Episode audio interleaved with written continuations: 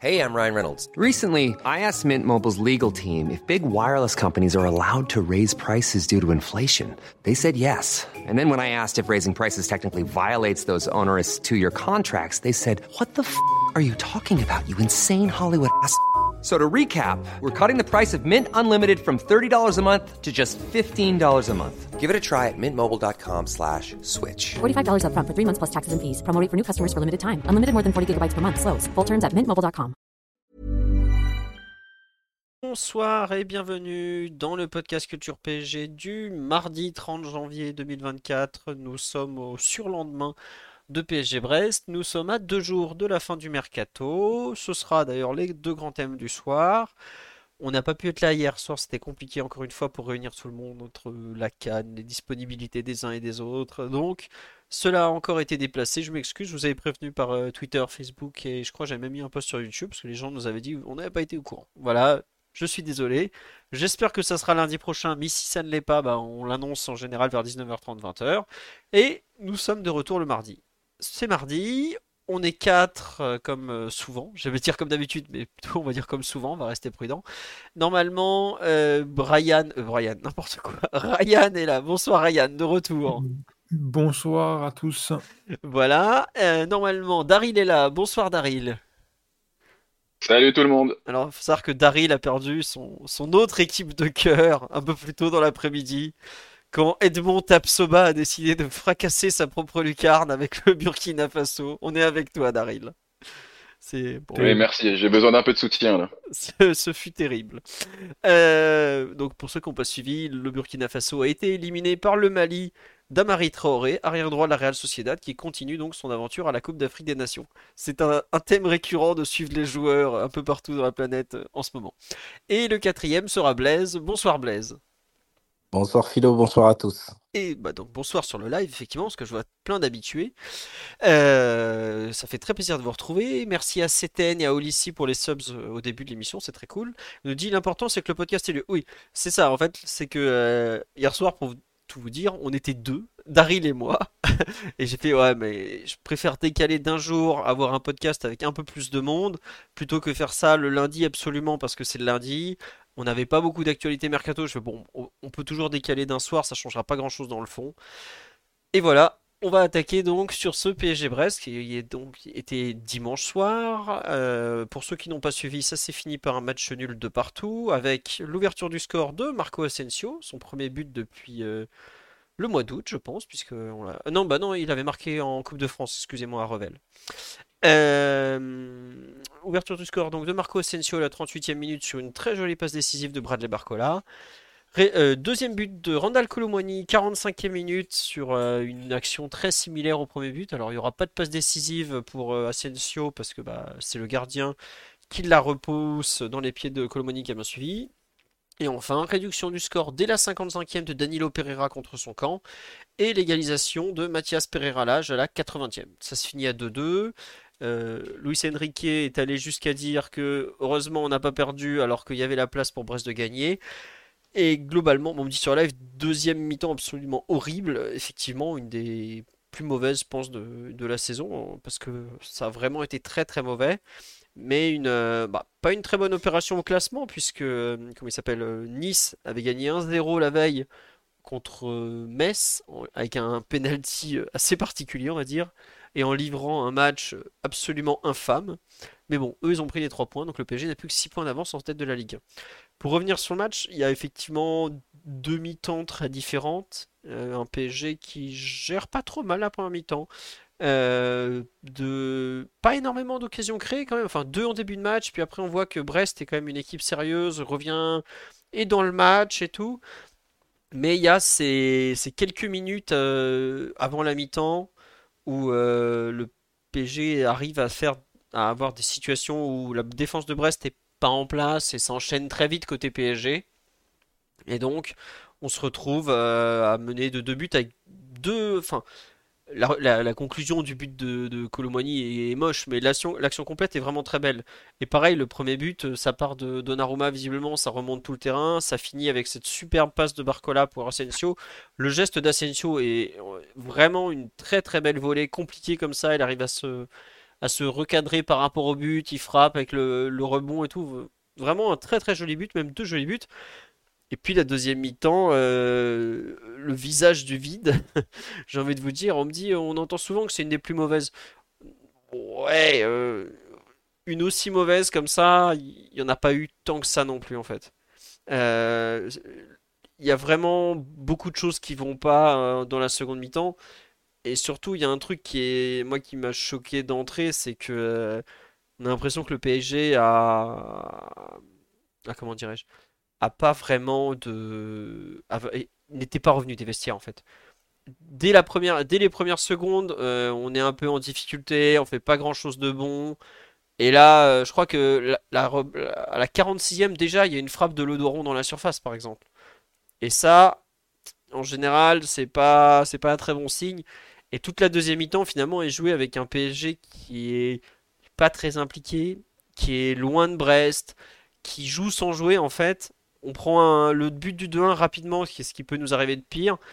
Et là où on, on tente de reprendre la main sur le match, mais on n'y arrive pas trop. Brest croit de plus en plus en ses chances. Et on voit que Luis Enrique fait des changements à la 60. Il fait un premier changement avant la 70e avec Dembélé. Il voit que ça marche pas totalement. Il refait deux changements à la 75e. Mais quelque part, c'est peut-être déjà trop tard. Et euh, arrive ce 2-2 qui est très logique hein, parce que Brest méritait largement l'égalisation sur le, contenu de la rencontre. Euh, et est-ce qu'on parle du 3-2 Euh, on enfin, Brest aurait pu même se, se dire il y a, un coup à faire et accélérer et jouer mieux la fin. Après, bon, le PSG tente évidemment de gagner, mais globalement, une, euh, vraiment deux mi-temps très différentes. Et je comprends pourquoi Luis Enrique a aimé la première, je comprends pourquoi il a détesté la deuxième. Euh, pas super apparent, euh, pardon, pas super apparent, pas super rassurant, mais pas non plus, je trouve. euh, je sais pas à quel point c'est catastrophique, à quel point ça va les secouer. Euh, on me dit sur le live, sur le deuxième but, il est où Marquinhos? Bah, en fait, si vous regardez l'action au complet, Marquinhos, pour une fois, il est pas trop mal. hein. Il est, il a suivi un déplacement et il est en train de se replacer. Ça a coulissé. Le problème, c'est que le centreur arrive à centrer et le récepteur arrive à s'échapper. Donc euh, voilà quoi. On me dit Lucho, bien bien relou en interview, vraiment imbuvable. Pour les journalistes, ça a dû être insupportable, mais je pense qu'il en voulait énormément à ses joueurs et qu'il était dans un- une rage euh, absolue. Je pense qu'on l'a jamais vu cette saison aussi énervé en conférence de presse ou en, après-match parce qu'il avait pu voir sur le terrain. euh, voilà. On me dit une mauvaise soirée, surtout une très mauvaise deuxième mi-temps. Je suis pas, euh, je sais pas si tout est à jeter. Par exemple, la façon dont le, PSG a construit certains trucs en première mi-temps, je pense que c'est pas, pas du tout à jeter. Et il y a cinq défenseurs pour deux, deux, Paris- deux Brestois sur l'action.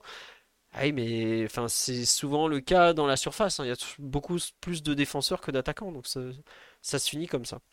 Bref, euh, Daryl, Blaise, Ryan, qui veut compléter un peu ce, ce pouls du match ou ou j'ai vraiment... Ouais, Daryl, vas-y, moi j'ai vraiment découpé le match en deux. Je sais pas si tu iras dans le même sens. On t'écoute.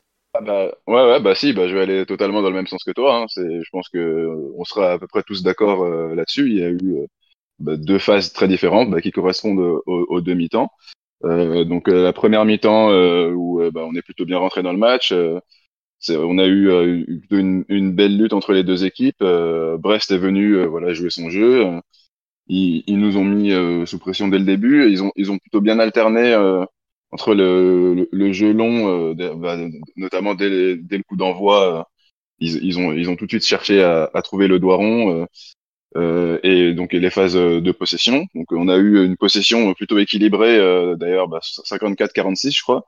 Donc ça doit être, euh, j'ai pas vérifié, mais bon, je pense que c'est, on doit pas être loin de notre plus faible taux de, de possession euh, cette saison, surtout au parc.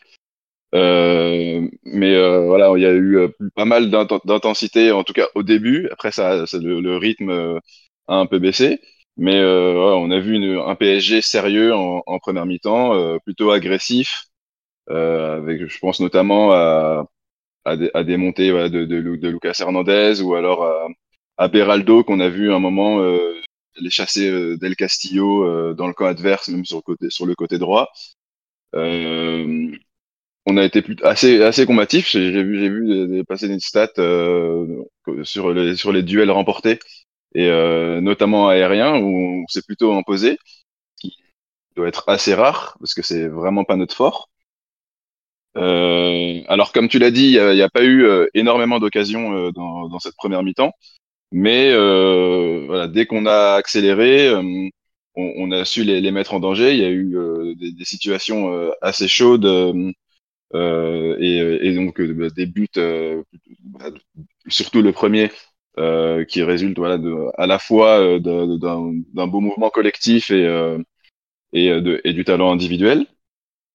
Donc on se retrouvait à la, à la mi-temps à, à 2-0, ce qui, qui peut paraître peut-être un, peu lourd parce que le, volume d'occasion n'a pas été énorme, mais c'était pas forcément euh, immérité parce que Brest, euh, malgré le, fait qu'ils ont su avoir un, peu le ballon, euh, le faire tourner dans notre camp, est, très peu venu quand même dans notre, surface, ne nous a pas vraiment mis en danger. Ils, ont seulement frappé au but deux fois, donc voilà, Donnarumma n'a pas été très très sollicité sur cette mi-temps. donc on pouvait s'attendre à ce que l'équipe ressorte en étant en montrant le, même visage, notamment parce que face à ce même adversaire au, match aller, euh, bah, on avait connu le même scénario, donc une, bonne première mi-temps euh, avec là il y avait eu beaucoup, plus d'occasions je crois et donc on avait un peu gâché mais on était quand même revenu au vestiaire à 2-0 et euh, en deuxième on, s'était fait complètement marcher dessus. Donc euh, les, joueurs étaient prévenus euh, Luis Enrique a indiqué qu'il avait insisté sur ça à, la mi-temps et bon je pense que c'est plutôt logique et euh, mais malheureusement bah, le, le message n'a pas eu l'air d'être passé on n'est pas sorti des vestiaires clairement euh, en, en, deuxième, euh, bah, c'est oui, on a sorti une prestation catastrophique. Il hein, n'y a pas, il a pas d'autre mot. Euh, le, le, niveau d'intensité a, a, clairement chuté. Euh, on, on, a manqué d'implication. Le niveau technique aussi a, a, vraiment baissé. On a perdu des ballons euh, facilement, parfois même sans pression. Euh, il y avait plus de mouvement, euh, plus de pressing. défensivement, les marquages, je les ai trouvés vraiment très lâches. L'attitude aussi à. Excuse-moi, je te coupe, Daryl. Si vous regardez le deuxième but, je crois qu'il y a genre six duels consécutifs perdus ou, ou comment dirais-je, au moment où le, le Brestois passe le Parisien euh, sur le premier but, pardon. Euh, ouais, sur le premier, ouais. Ah ouais, non, mais c'est hallucinant. As... Ouais, je crois que Del Castillo passe euh, deux joueurs. Le mec juste avant, pareil, un ou deux. Et Madi Camara efface, euh, si je me trompe pas, Hernandez et trompe un peu euh, Danilo avec sa frappe. Ça fait un nombre de joueurs euh, délirants sur une seule et même action. Quoi. Et puis tout ça en plus dans la surface, quoi. Donc c'est voilà. L'attitude aussi, bon, bon, on va revenir dessus, mais bon, là, c'est clairement, euh, on a, il y, a eu un manque de, de, un peu de respect de l'adversaire, j'ai trouvé. Euh, on a, on a même pas respecté le jeu. Euh, le, le, milieu euh, a, complètement disparu. C'est dramatique. Il y a eu, il y ils n'ont plus aucun impact sur les jeux. Ont été baladés par par les Brestois. Lesmelou a, a, pu faire la loi tranquillement au milieu. Donc, oui, une, deuxième mi-temps franchement mauvaise et euh, à la fin un, score euh, de parité euh, totalement mérité pour Brest. Alors je, je pense pas que contrairement à Lucien Riquet que le, troisième qu'on aurait pu concéder le troisième but. Bon après il était à chaud, mais je pense que après le l'égalisation, j'ai pas souvenir d'une frappe de Brest.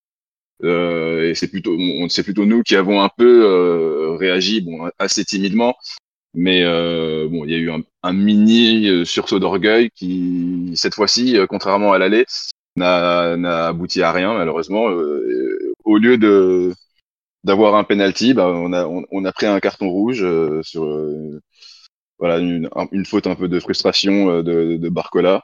Après un jaune bon qui, qui est un, peu scandaleux, mais bon, on, on, c'est pas la peine, je pense, de, de revenir sur l'arbitrage. Mais euh, voilà, donc une, une rencontre clairement euh, avec euh, deux faces et donc une voilà plutôt plutôt positive avec en plus des, des choix intéressants, enfin en tout cas dont, dont, il, dont il est intéressant de discuter de, de, de la part de Luis Enrique, avec donc Asensio qu'on a revu au milieu, donc pour la première fois en Ligue 1, le choix de mettre Warren Zaire Emery à droite, Colomouani aussi, euh, titularisé de façon surprise à, la place d'Ousmane Dembélé. Euh, bref, voilà, donc des, des choix intéressants, mais euh, voilà, un, match euh, qui finit de manière très frustrante et un bon, un bon avertissement euh, avant euh, la Ligue des Champions évidemment, mais aussi surtout, en tout cas dans l'immédiat, euh, avant le, de, de retrouver ce même adversaire euh, En Coupe de dans, France. dans quelques jours. Ouais. Voilà. dans en 8 jours pile. Euh, bon, t'as, t'as remis, globalement, on va, on va arrêter sur l'aspect pouls du match. Blaise ou, ou comment dire, Ryan, qu'est-ce que, qu'est-ce que vous en avez pensé justement des, pour revenir à, on va faire dans l'ordre des choix, Luis Enrique, t'en as parlé rapidement, Blaise, Daryl, pardon, sur le, notamment le fait de ne pas titulariser Marquinhos, de mettre Beraldo. Euh, est-ce que ça vous a surpris? Comment vous l'avez interprété? Moi, je vais vous donner ma, ma théorie, c'est que je pense que Luis Hernandez, euh, Luis Hernandez, eh, mais je, je suis désolé, j'ai beaucoup de mal. Luis Enrique avait senti dans l'avant-match que les joueurs étaient pas tous concentrés. Déjà, il sentait que ça n'allait pas en fait. Et c'est pour ça qu'il y a trois choix forts d'entrer dans la compo. C'est tu sors le capitaine, qui est quand même un genre une sorte d'électrochoc. Tu sors Ousmane Dembélé, qui est pareil, un joueur très important. Alors lui, je crains un peu peut-être des problèmes physiques, hein, parce qu'il joue pas beaucoup au mois de janvier, si vous avez fait attention. Et tu remets Asensio au milieu du terrain, qui a des choses à prouver en fait. Et quand en fait, quand la compo sort, je fais euh, bon, Colomboigny, pourquoi pas. Ah, euh, je suis désolé pour mes amis marocains, ça pue pour vous. Les Bafana sont devant. Bref, tu, mets Colomboigny, peut-être pour tenter de le relancer côté droit, parce que tu l'as fait jouer à gauche en Coupe de France. Bon, voilà. Mais les deux autres choix, je fais. Il y a un truc bizarre. Et je sais qu'on avait parlé la semaine d'avant, je sais pas si vous vous rappelez, du fait qu'il avait donné deux jours de repos. On en, avec, avec Blaise notamment, on avait beaucoup parlé. J'étais là, non mais attendez, euh, on a mille trucs à travailler et il donne deux jours de repos quoi. Et j'ai un peu l'impression que ce match, ce, management un peu gentil, lui est un peu retombé dessus de cette semaine, qu'ils n'ont pas dû être très concentrés à l'entraînement et ça leur est peut-être un peu retombé dessus d'un coup. Et Enfin, moi, en tout cas, j'ai compris comme ça, ses choix. Ou, à part le cas, enfin, Asensio, c'est un peu un cas particulier parce que je pense qu'il voulait le relancer, il avait vu que dans l'axe ça marchait. Mais les deux autres choix, Colomboigny et Marquinhos, moi, je, enfin, Beraldo, je les ai vraiment compris comme un. Et les gars, il y a, un vrai match en fait, samedi, euh, dimanche, pardon. C'est un match dur, c'est un match où il va falloir être très bon parce que Brest est une très bonne équipe. Ils l'ont un peu pris, un peu pris par-dessus la jambe. C'est passé en première mi-temps et même ils, font leur- ils font le taf en première mi-temps, ils mènent 2-0. Et j'ai vraiment l'impression que c'est à partir du 2-0, il y a une déconnexion totale en mode ça a été la fête toute la semaine. Enfin, je sais pas si ça a été la fête, hein, ils n'ont pas été très sérieux toute la semaine. Et la première mi-temps, ça passe. Et là, par contre, en deuxième mi-temps, quand Brest revient le couteau entre les dents, nous, on avait déjà décroché en fait. Et reprendre le fil d'un match en cours de route, c'est très très dur, voire impossible. Donc, euh, je sais pas. Blaise ou Ryan, je veux bien ton avis sur ses choix et qu'est-ce qu'il a voulu faire à ce moment-là. Bah tiens, vas-y Blaise, on t'a pas entendu pour l'instant. Oui, euh, ouais, je vais. euh, bah déjà, déjà, la première chose que j'a- j'avais envie de dire euh, par rapport à ce que tu dis, c'est que je j'entends, j'entends ce que tu dis et euh, j'ai appris à, à écouter ce que tu dis, même si tu euh, tu sais pas forcément une information, mais euh, tes ressentis sont, sont assez intéressants sur, euh, on va dire, la vie de groupe. C'est pas du Et tout une info, euh, je confirme, c'est un ouais, ouais, simple mais ressenti, c'est pour hein, ça, je, Il y a des, fois, j'entends, j'entends le ressenti et ça permet d'ouvrir et d'élargir la, la pensée qu'on peut avoir parce que moi, moi immédiatement, j'avais pas du tout identifié à ça. Pour, euh, pour Dembélé, je suis, euh, je suis d'accord parce que je, je, regarde le, temps de jeu, un peu les, le peu de matchs entre guillemets qu'on a au mois de janvier et c'est vrai qu'il tourne beaucoup. Euh, il, a souvent eu l'habitude de sortir en cours de match, mais là, avec un match par semaine, on aurait pensé que, vu ce qu'il crée pour l'équipe, il puisse continuer et, finir les matchs. Et, et c'est pas le cas. Pour, pour Marquinhos, je, je, je ne te cache pas que je, je me suis interrogé, mais je me suis plus dit que oui, euh, son, son niveau de jeu, euh, qui reste, euh, on va dire, euh, fluctuant, pouvait, pouvait justifier le fait qu'il soit mis en concurrence et surtout que Danilo est pour le, de la vie de chacun, et je pense de tout le monde, le meilleur défenseur parisien sur le début d'année. Et que, par exemple, Hernandez, lui, devait jouer.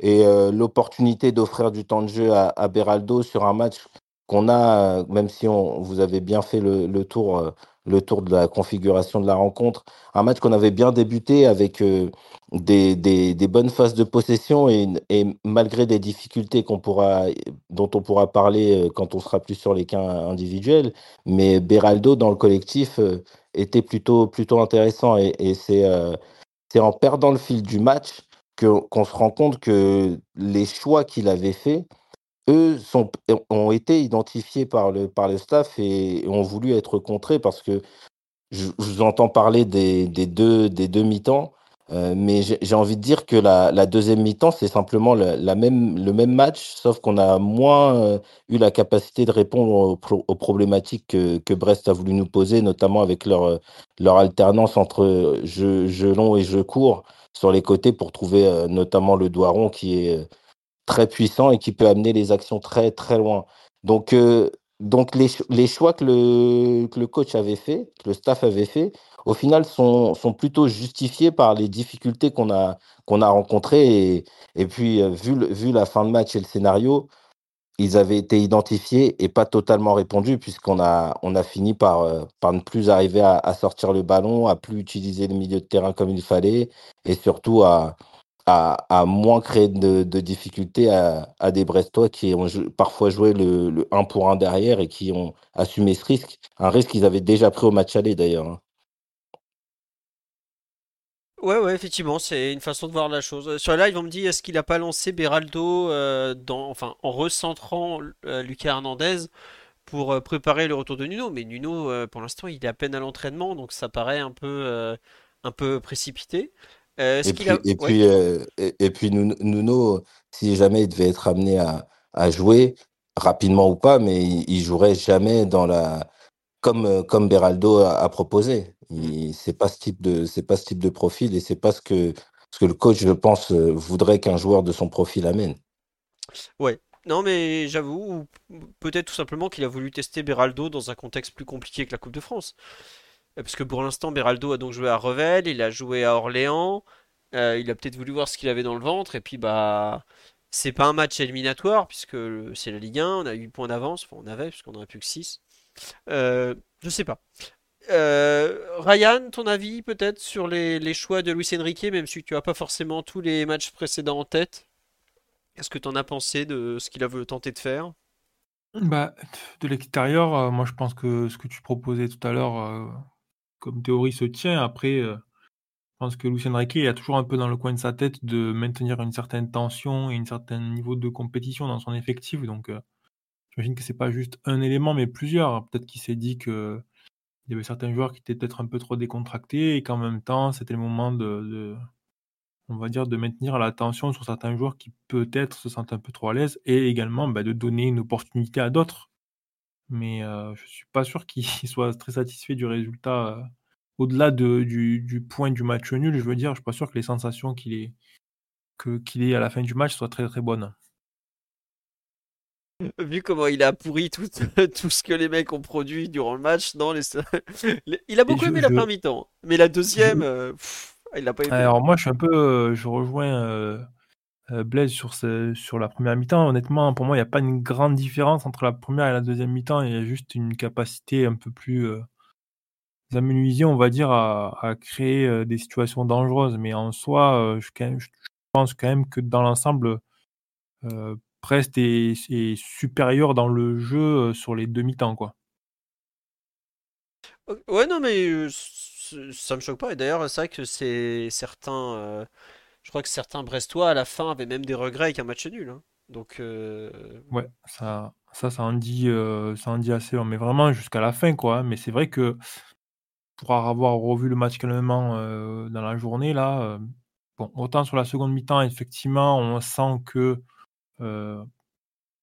Brest a mis le pied sur le ballon et surtout euh, contrôle les espaces et arrive à se créer une multitude de situations dangereuses. C'est-à-dire que le danger est amené par des centres, le danger est amené par le fait d'attaquer la profondeur, par l'axe aussi également. euh, par les coups de pied arrêtés aussi, il me semble, une deux fois. Autant sur la première mi-temps, c'est un peu moins, euh, on va dire, euh, manifeste. Mais pour autant, il y a quand même cette capacité à sortir la balle et à, faire reculer Paris et à trouver des positions de frappe. Ça, c'est une constante sur les demi-temps. En revanche, c'est vrai que Paris a deux occasions assez, claires en fin de première période et, c'est sanctionné assez bien avec deux appels en profondeur d'Asensio, deux buts. Donc peut-être devrait-il le faire un peu plus souvent.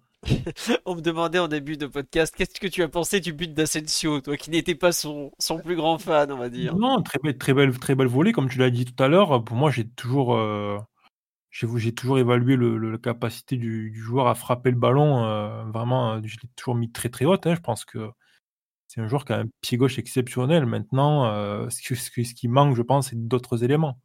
Ouais. Et euh, je pense que si- la- le, ce but-là aussi, il est un peu en. Enfin, on a un contraste un peu avec euh, ce qu'il fait pas euh, régulièrement, c'est-à-dire justement attaquer la profondeur et prendre des responsabilités. Quoi. pour venir, euh, pour corroborer et pour euh, attester de la bonne foi de, de Ryan, je, je crois, hein, je ne veux pas lui prêter des propos si je me, si je m'égare, mais qu'il avait dit qu'il avait même un meilleur pied gauche qu'Angel. Ouais, c'est vrai, ouais, je me souviens. C'est possible que j'ai dit quelque chose comme ça. ouais. Mais vraiment, je, je le pense. hein, C'est-à-dire que je pense que ce mec, il fait une carrière sur son pied gauche. Et tu l'as dit tout à l'heure, Philou, c'est une très belle volée parce qu'elle n'est pas si facile que ça à prendre. Le ballon arrive de dos. Et derrière, il a peu de temps pour, on va dire, euh, juger euh, la course du gardien et la placer. Et le ballon est très bien frappé.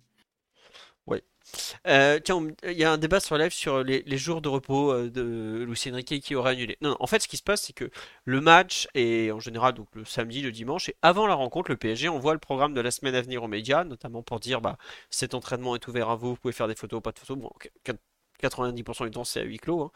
Et en fait, on savait qu'il y aurait entraînement le lundi, repos mardi. Et après, bah, le reste de la semaine, mercredi, jeudi, entraînement, euh, et, conférence de presse jeudi, et match ma- vendredi. Ce qui s'était passé après euh, le- Lens ou Orléans, je sais plus, ou les deux, c'est qu'en fait le programme avait été envoyé et il y avait eu un jour de repos de rajouter parce que Luis Enrique leur avait donné un jour de plus. Je crois que c'était après Orléans où ils étaient, on avait joué le samedi soir, ils avaient fait le dimanche entraînement, ils étaient censés avoir lundi repos et mardi reprise. Et il avait donné en plus le mardi. Mais euh, là, il a, autant il leur avait donné un jour de repos en plus après Orléans, autant là, il n'a pas supprimé un jour de repos. Il a juste laissé le programme standard qui est fourni. Voilà, c'est juste précision sur le fonctionnement, puisque c'est pas évident pour tout le monde, mais c'est fixé avant les matchs. Et donc, euh, c'est pour ça que des fois, il y a des jours de repos euh, qui arrivent en plus, mais il y en a rarement, voire pratiquement jamais en moins. Sur le... Oui, euh, oui, François avait un nouvel appareil, un nouveau boîtier à tester, donc il a fait des, photos extraordinaires ce dimanche, il faut le dire. Bravo François. Euh, pour revenir sur le, match euh, de Blaise et Ryan, vous disiez ouais, que vous aviez trouvé finalement le PSG dès la première mi-temps fortement gêné par Brest, mais je, je suis assez d'accord avec vous dans le fond où on voit que le PSG a le fait qu'on ait très peu d'occasions, ou pas beaucoup en tout cas, euh, le dit déjà. Mais vous n'avez pas l'impression surtout que autant en premier mi-temps on arrivait à tenir Brest à distance raisonnable, du but, sans trop souffrir. Je pense notamment au fait que bah, Donnarumma, le seul arrêt, c'est sur un coup de pied arrêté excentré, hein, donc c'est c'est quand même une situation un peu particulière. En deuxième mi-temps, euh, là il y a des vraies positions de frappe en fait. Le PSG a, je pense, été bien lu par Brest dans l'ensemble d'un point de vue euh, offensif, savoir qu'on a été annihilé. Mais défensivement, je trouve que ça, tenait à peu près la route en première mi-temps. Il nous a annihilés, on les gênait, donc il y avait une sorte de statu quo, et après, bah, t'as plus de talent, t'as deux, trois occasions, bam, tu fais la différence. Moi, ce qui me choque en deuxième mi-temps, c'est à quel point défensivement, on y est, mais pas du tout. Je, reviens sur le, le premier but, mais le deuxième a été euh, pointé du doigt parce que euh, Beraldo lâche un marquage très visible, parce que euh, Danilo recule, tout ça. Mais le nombre d'erreurs individuelles sur le premier but, euh, des mecs qui dribblent dans la surface, enfin, c'est Del Castillo, c'est pas Vinicius, quoi.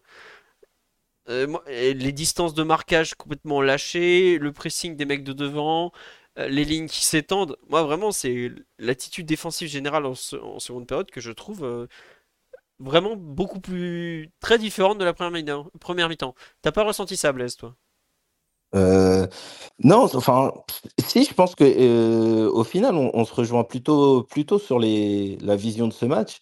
Et en fait, ce que, ce que, ce que je veux pour euh, un peu approfondir mon propos, c'est que là où je vois le- les mêmes difficultés et le même match au, final des Brestois et des Parisiens, c'est que ce qui a, ce qui a différencié les demi-temps, c'est que mieux défendre, c'est aussi mieux tenir le ballon, mieux attaquer. Et contrairement à la deuxième mi-temps, on a eu la capacité d'avoir le ballon plus haut, de le tenir plus haut, et quand les Brestois euh, étaient en position de le, sortir, soit ils y arrivaient par des longs ballons, soit ils étaient vite mis en difficulté parce qu'on était plus haut sur le terrain et les joueurs plus proches les uns des autres.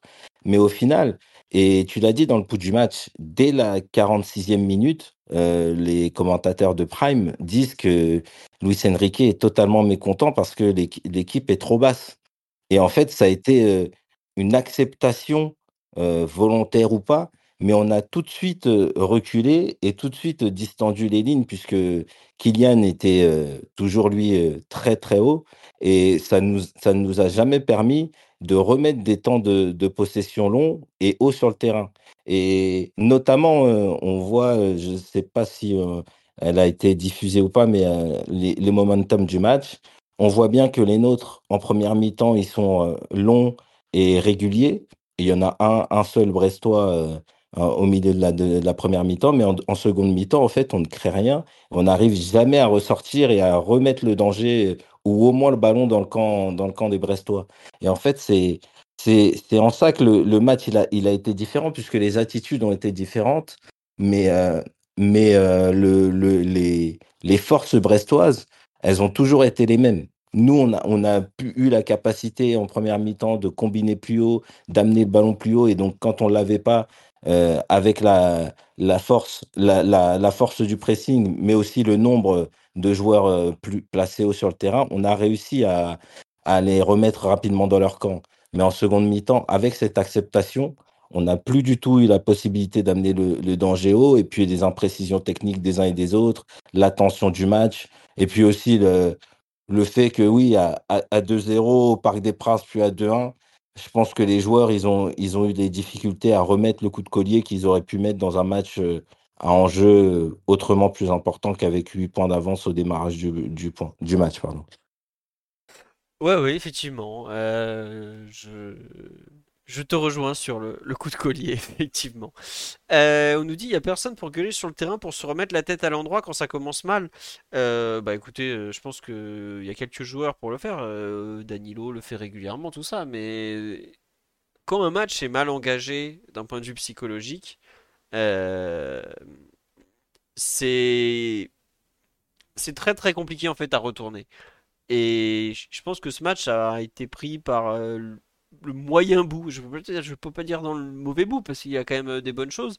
Mais on était là sans être totalement là et face à une bonne équipe, en fait, ça suffit pas. Et au, bout d'un moment, c'est un truc, ça, je trouve ça se sent dans le coaching de Luis Enrique. Il voit que son équipe elle est pas bien. Il sent qu'elle est pas revenue, qu'elle est pas, euh,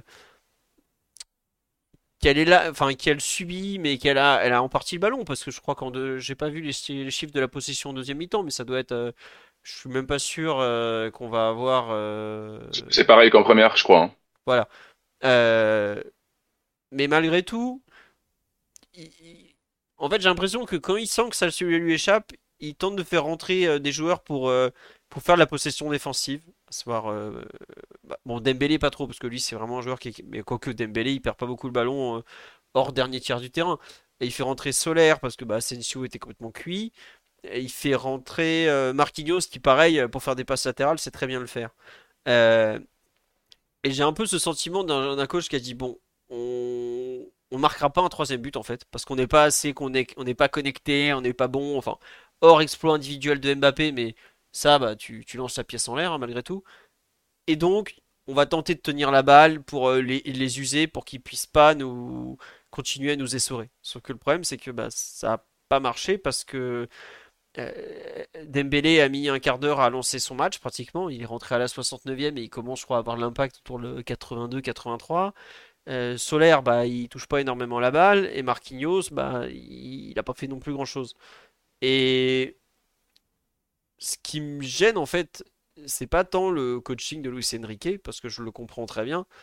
C'est le fait que ces joueurs, quand ils sont comme ça dans le, dans le creux, en fait, arrivent pas totalement à appliquer ses idées sur euh, le contrôle, tout ça. Et le débat euh, sur euh, Zaire Emery à droite, pas à droite, euh, en fait, je trouve que c'est un débat secondaire.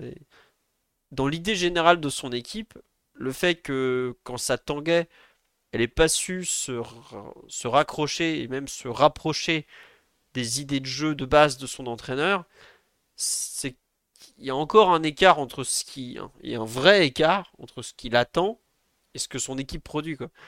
Et ça me gêne beaucoup plus, à vrai dire, que le débat euh, qui n'existe pas dans la tête de Luis Enrique, en tout cas, sur le fait de voir Zaire Emery euh, latéral droit, alors que bon, il joue pas vraiment latéral droit. quoi. Je sais pas si, si vous voyez ce que je veux dire. Oui, Ryan?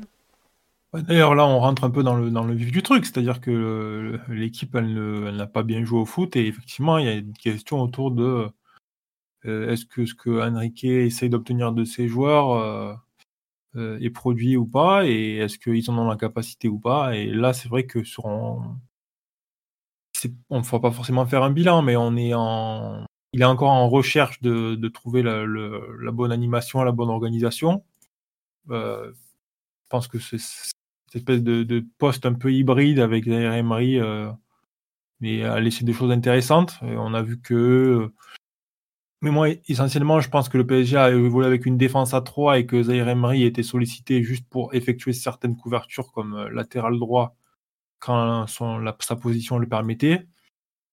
Mais euh, voilà, il y a clairement des problèmes de jeu là. Je pense que plutôt que de parler de dimension psychologique, où je pense effectivement qu'il y a toujours un rôle, effectivement, comme tu disais tout à l'heure, Philo, quand tu rentres pas bien dans un match, ça peut être délicat de se remettre à l'endroit. Néanmoins, quand tu as une base euh, d'organisation, d'animation, etc., tu dois être en mesure de pouvoir euh, produire des, des actions, au- au-delà même de résultats, ne serait-ce que faire progresser la balle et créer une situation dangereuse une fois, deux fois, trois fois sur, sur, euh, sur un laps de temps et montrer que tu as une base footballistique sur laquelle t'appuyer. C'est vrai que hier, c'est très compliqué et Paris a du mal à faire progresser le ballon. Euh, Paris a du mal à créer des combinaisons à l'entrée de la surface de réparation. Même, je dirais, Paris a du mal à vraiment faire progresser le ballon, même sur les côtés.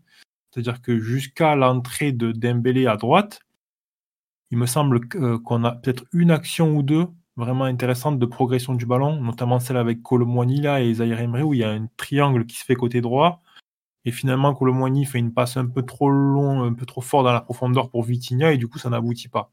Mais je crois que c'est une des seules vraiment euh, sorties de balle intéressantes sur le côté où, où tu sens une espèce de, synergie, de combinaison entre les trois joueurs. Au-delà de ça, euh, j'ai pas souvenir d'une vraie progression de balle intéressante. Euh, Mbappé reçoit vraiment pas beaucoup de ballons euh, pertinents et quand il les reçoit, il y a généralement pas beaucoup de monde avec lequel s'associer. Il y a beaucoup de distance entre les joueurs aussi. Il y a vraiment un écart énorme. Par moment, j'ai l'impression de voir une équipe de Vangal, c'est assez fou. Et, euh, voilà, ça, complique le tout, quoi. Ça complique le tout et, après, il y a des erreurs individuelles qui sont pénalisées sur, euh, les, buts brestois, c'est évident. Mais il y a aussi euh, le fait que Paris ne soit jamais en bonne posture pour presser, qu'il y a beaucoup d'espace entre la ligne offensive et la ligne du milieu de terrain, que les milieux de terrain ils font des appels très très longs et qu'après, quand il faut se replacer, ils se retrouvent à faire des courses assez dingues.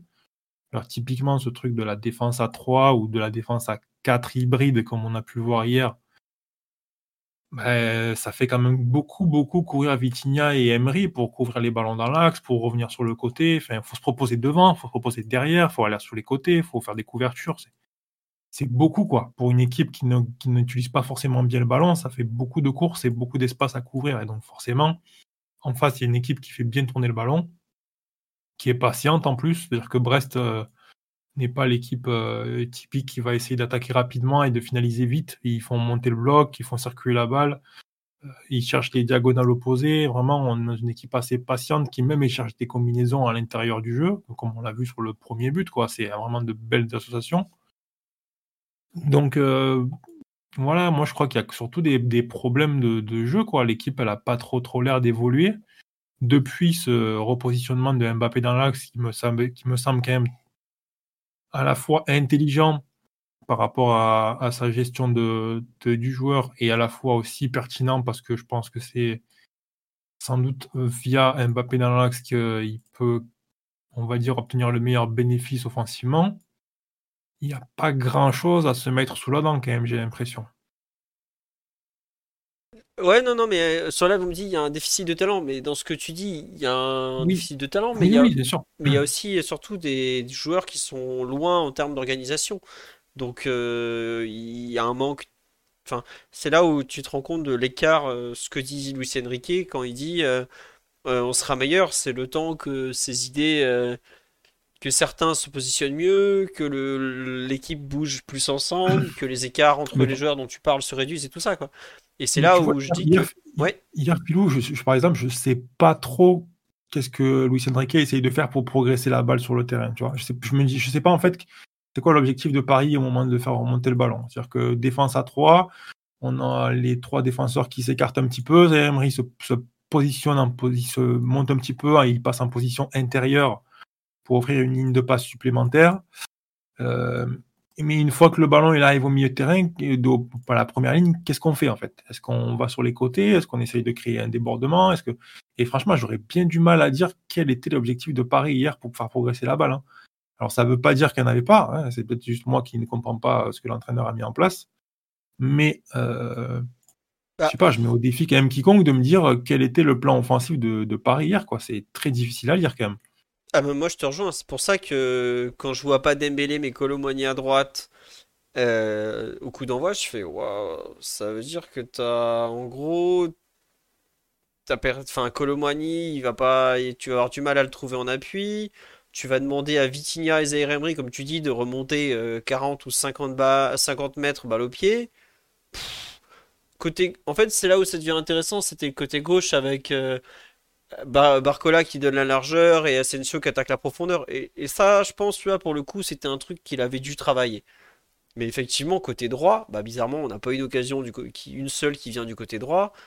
Euh, ouais. Je suis un peu per... Je sais pas, euh, ouais, Darim, ce que t'en as pensé l'animation Euh. offensive?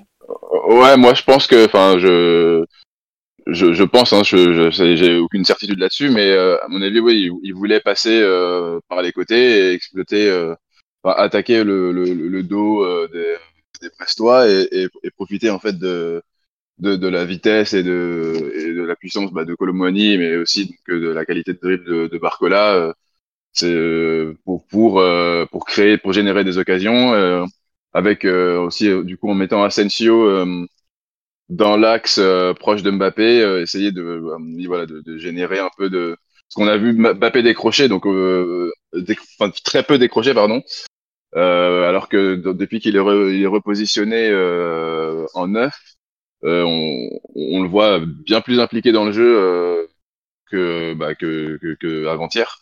Donc je pense que le plan se concentrait plutôt sur les côtés. Et bah, malheureusement là, on a bah, Nicolas a été clairement au niveau, mais mais pas du tout eu le même rendement que euh, ce que peut proposer Dembélé habituellement. Et, euh, et ça, ça nous a pas mal pénalisé. Mais euh, sur le côté gauche, ça a été plutôt, ça a été plutôt intéressant. Barcola a été, a, fait mal, j'ai trouvé au Brestois. Enfin, en tout cas, tant qu'on a eu un minimum de, de, maîtrise sur, la rencontre, il, a, il a, il a fait mal sur quasiment chacun de ses ballons. Ouais, non, non, c'est sûr. Le, le joueur apporte vraiment une capacité de déséquilibre. euh, il a, il a l'air assez fin dans son, dans son rapport avec le ballon et tout. Donc, il a même des petites, des petites excursions euh, plein axe qui, euh, dans lesquelles il arrive à faire des différences. Ça, ça, c'est vraiment intéressant. Maintenant, euh, voilà, quand il arrive et qu'il n'y a pas forcément un centre à effectuer, qu'est-ce que fait Paris avec le ballon, quoi? Ça repasse derrière, mais dans quel but? Euh, Est-ce qu'on se rapproche de Mbappé? Est-ce que Mbappé décroche? Est-ce qu'il y a des combinaisons qui sont mises en place? Est-ce qu'il y a quelqu'un qui, fait des compensations? Enfin, j'ai quand même vraiment, pour l'instant, je vois vraiment l'ébauche d'une ébauche de, de- d'une animation offensive, quoi. Au-delà de la capacité de déséquilibre de Dembélé qui a dominé les débats sur les six premiers mois de compétition, on peut le dire. Là, depuis quelque temps, on a le, dans une moindre mesure, euh, parce qu'il n'a pas la même capacité d'équilibre, mais quand même, il fait des différences Barcola côté gauche. Maintenant, euh, va quand même falloir, au bout d'un moment, passer un cap, quoi, parce que la Ligue des Champions, elle arrive et euh, c'est assez maigre. hein, et il y a- toujours aussi ce problème d'effectif. Hein, c'est pas, pas non plus qu'une histoire d'entraîneur. Euh, clairement, le fait qu'il n'y ait pas de milieu de terrain qui soit capable d'offrir des combinaisons et qui, et qui soit capable de faire circuler le ballon correctement dans les 30 derniers mètres à intensité, à faire des 1-2, etc., c'est vraiment pénalisant pour l'équipe. Et pour l'entraîneur aussi, du coup. Mais voilà, c'est, euh, ça me paraît quand même encore très maigre tout ça. Bah écoute, ça tombe bien, on est à deux semaines de jouer notre avenir européen. Tout va bien. Ouais, non, mais je, je sais, hein, et je le dis vraiment, euh, voilà aussi par rapport à ça. C'est-à-dire que peut-être que moi, il y a 2-3 mois, j'attendais Paris peut-être un peu plus loin à ce niveau-là. Et tu vois, là, j'ai presque la sensation d'une régression hier par rapport à ce que j'ai vu. La deuxième période, euh, je sais qu'il y a une dimension euh, euh, psychologique, c'est-à-dire que 2-0 à domicile, on lève le pied, il y, a- un peu d'inconscient, on fait attention à ne pas se blesser, etc. Bien sûr, toujours. Mais il y a aussi une équipe qui a vraiment beaucoup de mal à, à développer des idées sur le terrain. Quoi. Et une partie est liée à l'effectif, c'est évident. Il y a vraiment peu de solutions à disposition de l'entraîneur. Et en plus, on peut dire que Luis Enrique, il, il cherche. quoi. Il en, a, il en a essayé des choses et il Ah continue ouais, d'expérimenter. euh.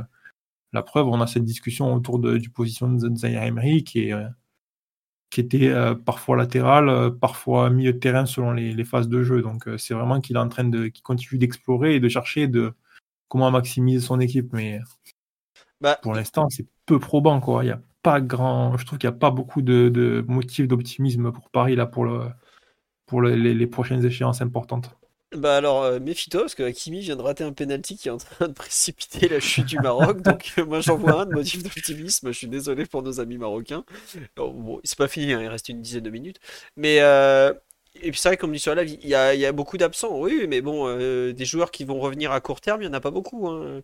Si vous comptez sur euh, Nuno Mendes, par exemple, qui n'a pas joué depuis euh, bah, 9 mois pile, hein, son dernier match, c'était euh, le 30 avril dernier contre l'Orient. Bon, voilà. Daryl Blaise sur le, le comment dirais-je, l'animation offensive. Est-ce que vous êtes aussi alarmiste que, que Ryan? Oui, Blaise. Oui, ma- malheureusement oui, parce que ce qui ressort de, de vos, de vos constats et de vos observations du match de, de dimanche, c'est que euh, c'est la qualité technique et euh, la personnalité des joueurs qui ont pu créer les, les décalages et les, et les opportunités offensives qu'on a pu, euh, qu'on a pu se créer. Et c'est en ça que ça devient inquiétant, puisque euh, on, on- on l'a déjà évoqué, les, les milieux de terrain sont très peu impliqués dans la, dans la progression du ballon. Ils ont, ils ont un rôle différent et, Warren euh, trouve une utilité euh, très souvent parce qu'il il peut, il peut avancer seul et Vitinha parce qu'il a, il a quand même euh, une qualité technique très intéressante. Mais c'est vrai qu'on se pose la question de ce qui, qui pourra permettre à cette équipe d'avancer dans son projet collectif et, et l'absence de, je sais pas si c'est de la qualité, enfin, j'ai mon avis là-dessus, mais c'est c'est pas, pas forcément la question aujourd'hui. Mais euh, le, niveau, en tout cas, c'est comme ça que je vais le définir, le niveau de nos milieux de terrain fait que euh, les joueurs sont un peu livrés à eux-mêmes euh, pour, pour créer du danger. Et la qualité individuelle d'un Barcola qui en ce moment a le vent en poupe et, et tout lui réussit, ça nous permet d'être très dangereux sur un côté qui a longtemps été un peu faible dans l'animation parisienne. Et les difficultés individuelles de Colomboigny, balle au pied, que de l'autre côté, ça, a été totalement, totalement le néant avec la position de Warren qui l'éloignait un peu des débats par moment et puis, et puis l'absence de, surtout l'absence d'Ashraf et, et celle de Dembélé sur ce match au coup d'envoi. Donc c'est un peu, je pense que c'est un problème qui va se présenter assez souvent, surtout dans des configurations où on décidera de, de faire un petit peu tourner à ce niveau-là. Mais euh, j'ai j'ai pas vraiment de, de, solution, mais j'ai comme vous euh, les, mêmes motifs d'inquiétude parce que on, on- les voit évoluer, les milieux de terrain, et j'ai pas la sensation qu'on est aujourd'hui le joueur qui peut te faire passer un palier. Et on voit même avec Asensio qui, sans être extraordinaire, trouve un rôle, mais on se rend vite compte que c'est pas forcément assez consistant pour, euh, pour faire passer un palier euh, au PSG aujourd'hui. Et bah, après, moi, je suis pas euh, aussi catastrophé que, que Ryan. hein. Je veux dire, non, l'animation offensive du PSG est moyenne. Je trouve qu'elle est, elle est, elle a jamais- enfin, Paris arrive à se créer des occasions pratiquement à tous les matchs.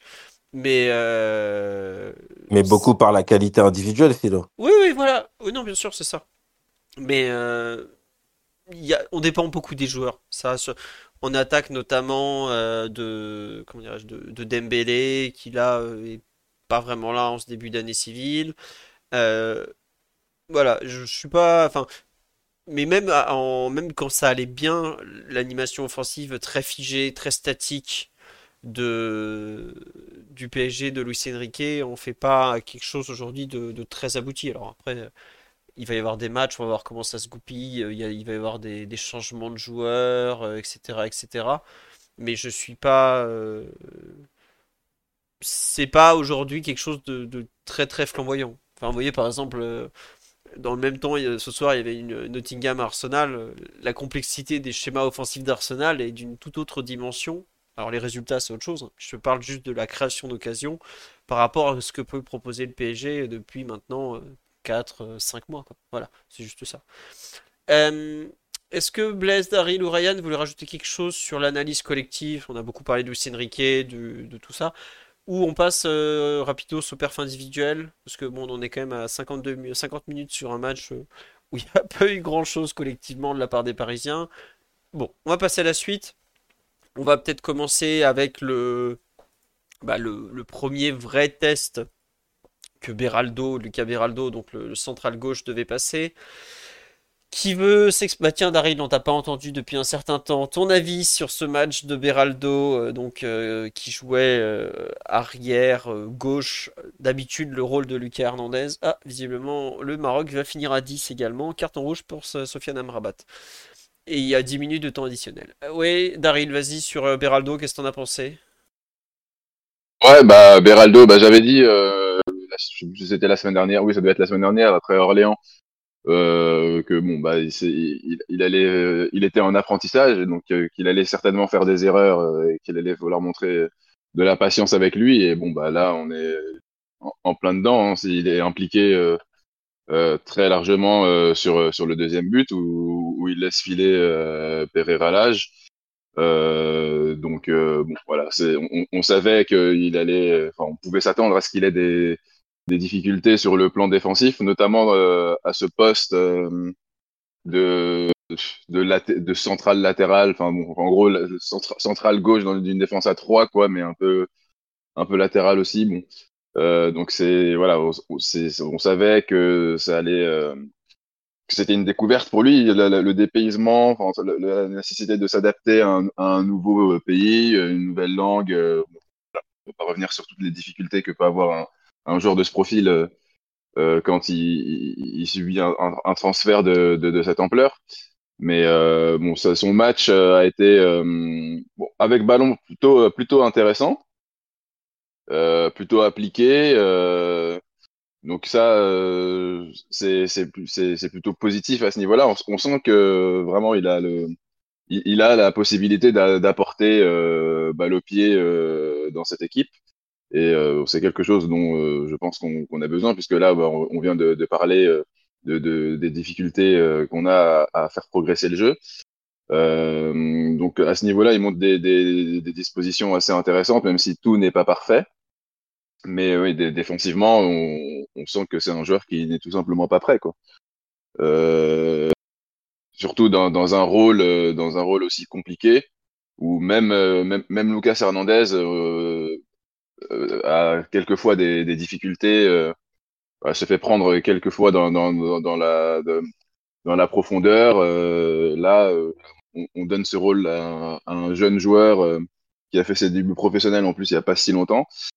Donc euh, bon, c'est voilà, c'est un joueur euh, qui va il va falloir polir. euh, il y a encore euh, pas mal de boulot de, devant lui, mais euh, qui, qui va devoir euh, assez vite s'adapter parce que en, en défense, euh, heureusement là, on est on est un peu en sous-effectif.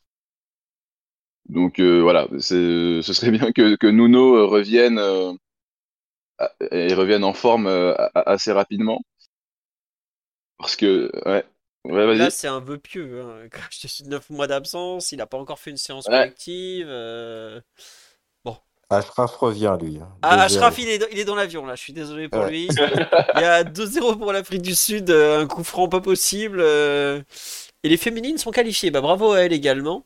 Euh, 2-0 là, on doit être à la 94e, 95e. J'ai viré le chrono. Bon, euh, Ashraf, euh, on espère que. Bon, on dit, on l'a perdu pour la saison. hein. C'est un huitième de finale. hein. Il est pas non plus. Il a pas, pa- il a pas raté le, le péno de Roberto Baggio euh, à Coupe du Monde 94 quoi. Mais euh, effectivement, euh, c'est c'est fini pour lui la canne dans quelques minutes. Euh, sur Beraldo, il y a plusieurs remarques sur live, plusieurs remarques sur live, pardon, on dit il a pas l'air si mauvais que ça de la tête. Euh, oui, alors moi aussi j'avais cette impression, mais je crois que c'était plutôt à Orléans, parce que là je suis allé voir euh, hier.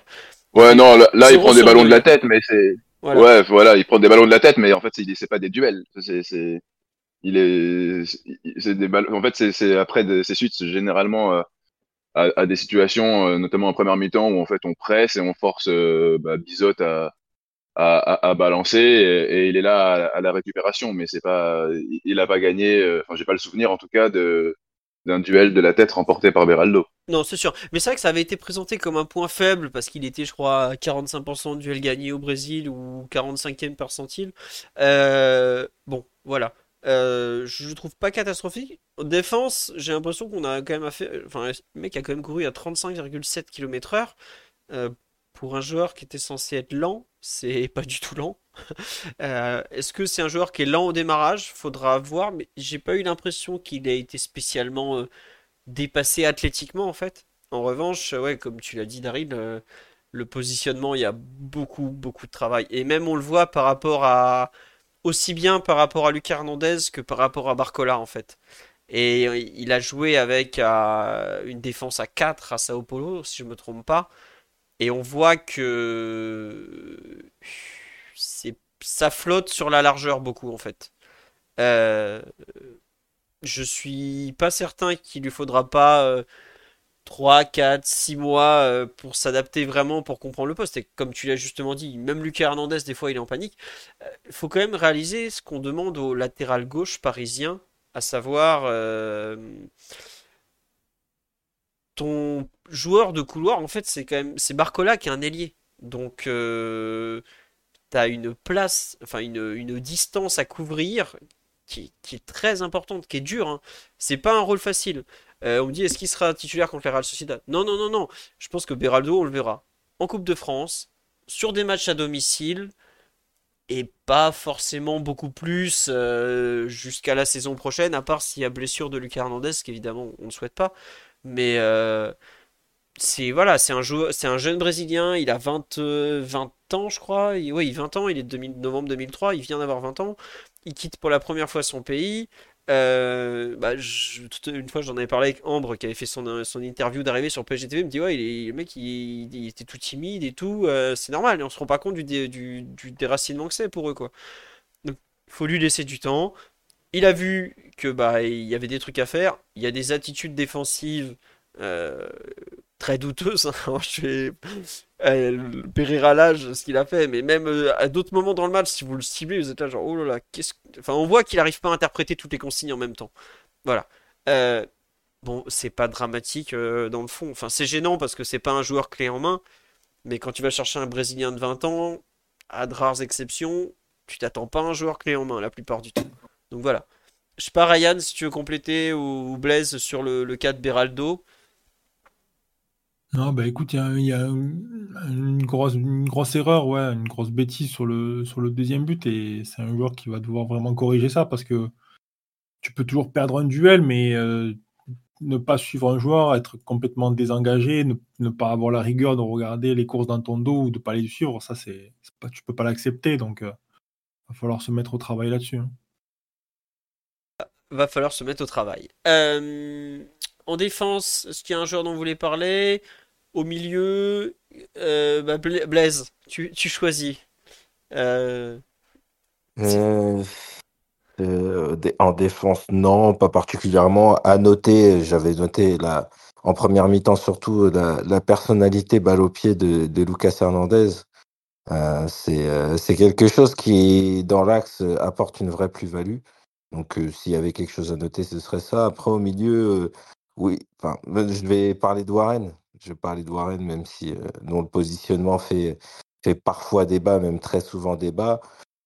Euh, j'ai trouvé que déjà, c'était euh, très clair, notamment en première mi-temps. Après, la configuration de, de la seconde mi-temps et, et la domination territoriale, on va dire, brestoise, a, fait qu'il s'est plus souvent retrouvé en, en situation de latéral droit. Mais en, première mi-temps, on a vraiment vu euh, son positionnement hybride où, il s'incorporait au milieu de terrain et il a été euh, un des animateurs, en tout cas les plus électrisants du, de cette première mi-temps où on a, on a fait du jeu. J'ai bien aimé, il a, il a, il a montré qu'il avait euh, récupéré et que si des inquiétudes il y avait sur sa, sa blessure à la cheville, euh, il répondait plutôt bien, des appuis très vifs, il, résiste toujours aussi bien au duel, il est capable de pousser les actions très haut et de, de faire jouer toujours un petit, euh, un petit décalage entre ce qu'il fait de bien entre, euh, bah, sur tout le terrain et quand il s'approche de la surface avec une timidité qui lui ressemble pas vraiment sur le terrain. Mais, euh, mais bon, toujours, toujours un, joueur important pour nous qui, bah, au-delà de, de bien figurer dans les matchs, qui équilibre beaucoup, qui a l'habitude de, couvrir et d'occuper euh, le couloir droit euh, en, association de ses partenaires, mais aussi pour les vraiment pour les seconder en cas de besoin. Donc euh, un Warren rassurant et qui lui, en tous les cas, ne pose pas problème sur son niveau de performance, qu'on soit sur un match de Ligue 1, la Coupe de France à venir, et puis et puis contre la Real Sociedad. C'est joliment dit. Excusez-moi. J'étais en train de m'étouffer.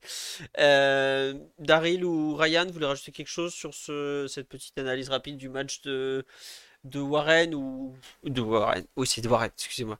Euh, non, juste. euh, Oui, Ryan, tu as rajouté quelque chose sur le match de Warren ou pas? Non, bah, juste euh, le, peut-être le- souligner le fait que ce joueur quand même offre d'énormes possibilités à, ses entraîneurs, parce que c'est quand même pas donné à tout le monde de pouvoir euh, assumer déjà d'un point de vue euh, physique la débauche d'énergie qu'il faut pour à la fois être se proposer à l'intérieur en phase offensive et se projeter, et puis également faire les couvertures comme un latéral droit, quoi. C'est ou se même se replier comme latéral droit assez régulièrement.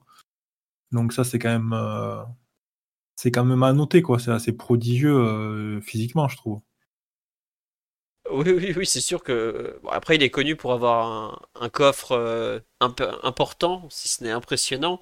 Mais c'est vrai que, bon, il faut, il faut le rappeler, il va avoir 18 ans, là, dans, dans quelques mois maintenant. Sur la défense milieu, enfin, on a mis euh, Warren dans les milieux. Euh, juste moi, un petit mot sur le, sur Vitinha, que j'ai trouvé vraiment très très bon en première mi-temps. Alors bon, on l'a un peu perdu euh, en seconde mi-temps et c'est là un peu, je trouve, tout le tout l'écart en fait entre ce qu'il peut être et ce qu'il devrait être en fait. C'est que la première mi-temps, il c'est vraiment, je trouve qu'il fait un très bon match de relayeur. Comme tu disais tout à l'heure, Ryan, euh, le PSG, t'as du mal à comprendre ce qu'ils vont, euh, ce qu'ils essayent de faire, euh, pourquoi ils, comment ils attaquent, tout ça. Et je trouve que c'est peut-être le seul qui donne un peu du sens à l'attaque du PSG, beaucoup de dynamisme balle au pied, des renversements, l'envie de, d'amener le ballon devant, tout ça. Donc vraiment une première mi-temps que je trouve très très intéressante. Et puis la deuxième, bah, l'équipe elle est dans le dur. Il y a, y a pas beaucoup de courses. T'as besoin de joueurs qui donnent de la qualité à ta possession et il est pas là en fait. Et, c'est là où c'est frustrant, c'est que bah en théorie il est en mesure d'avoir ce rôle. Alors on lui demande pas d'être euh, Verratti non plus, hein, parce qu'il le sera jamais. Mais en théorie il est capable de faire mieux que ce qu'il fait en seconde mi-temps. Alors il est pas aidé parce que autour de lui euh, bah, il y a Colomboigny qui est en train de couler, il y a Asensio qui a plus rien dans les jambes, Ruiz qui est en reprise aussi. Bon voilà, mais euh, ça suffit pas en fait. Euh, on nous dit Vitinha c'est le mec qui marche quand ça marche. Bah oui c'est un peu ça. Et c'est ça où je suis un peu déçu, c'est que j'attends d'un joueur qui est là depuis un an et demi, qui a réussi quand même à trouver une vraie place dans l'équipe. Aujourd'hui, Vitinha, euh, c'est peut-être pas un des 5 plus importants, mais je pense qu'il est dans les 11 joueurs qui comptent du PSG. Et j'attends plus en fait d'un joueur comme ça à cet instant d'un match en fait.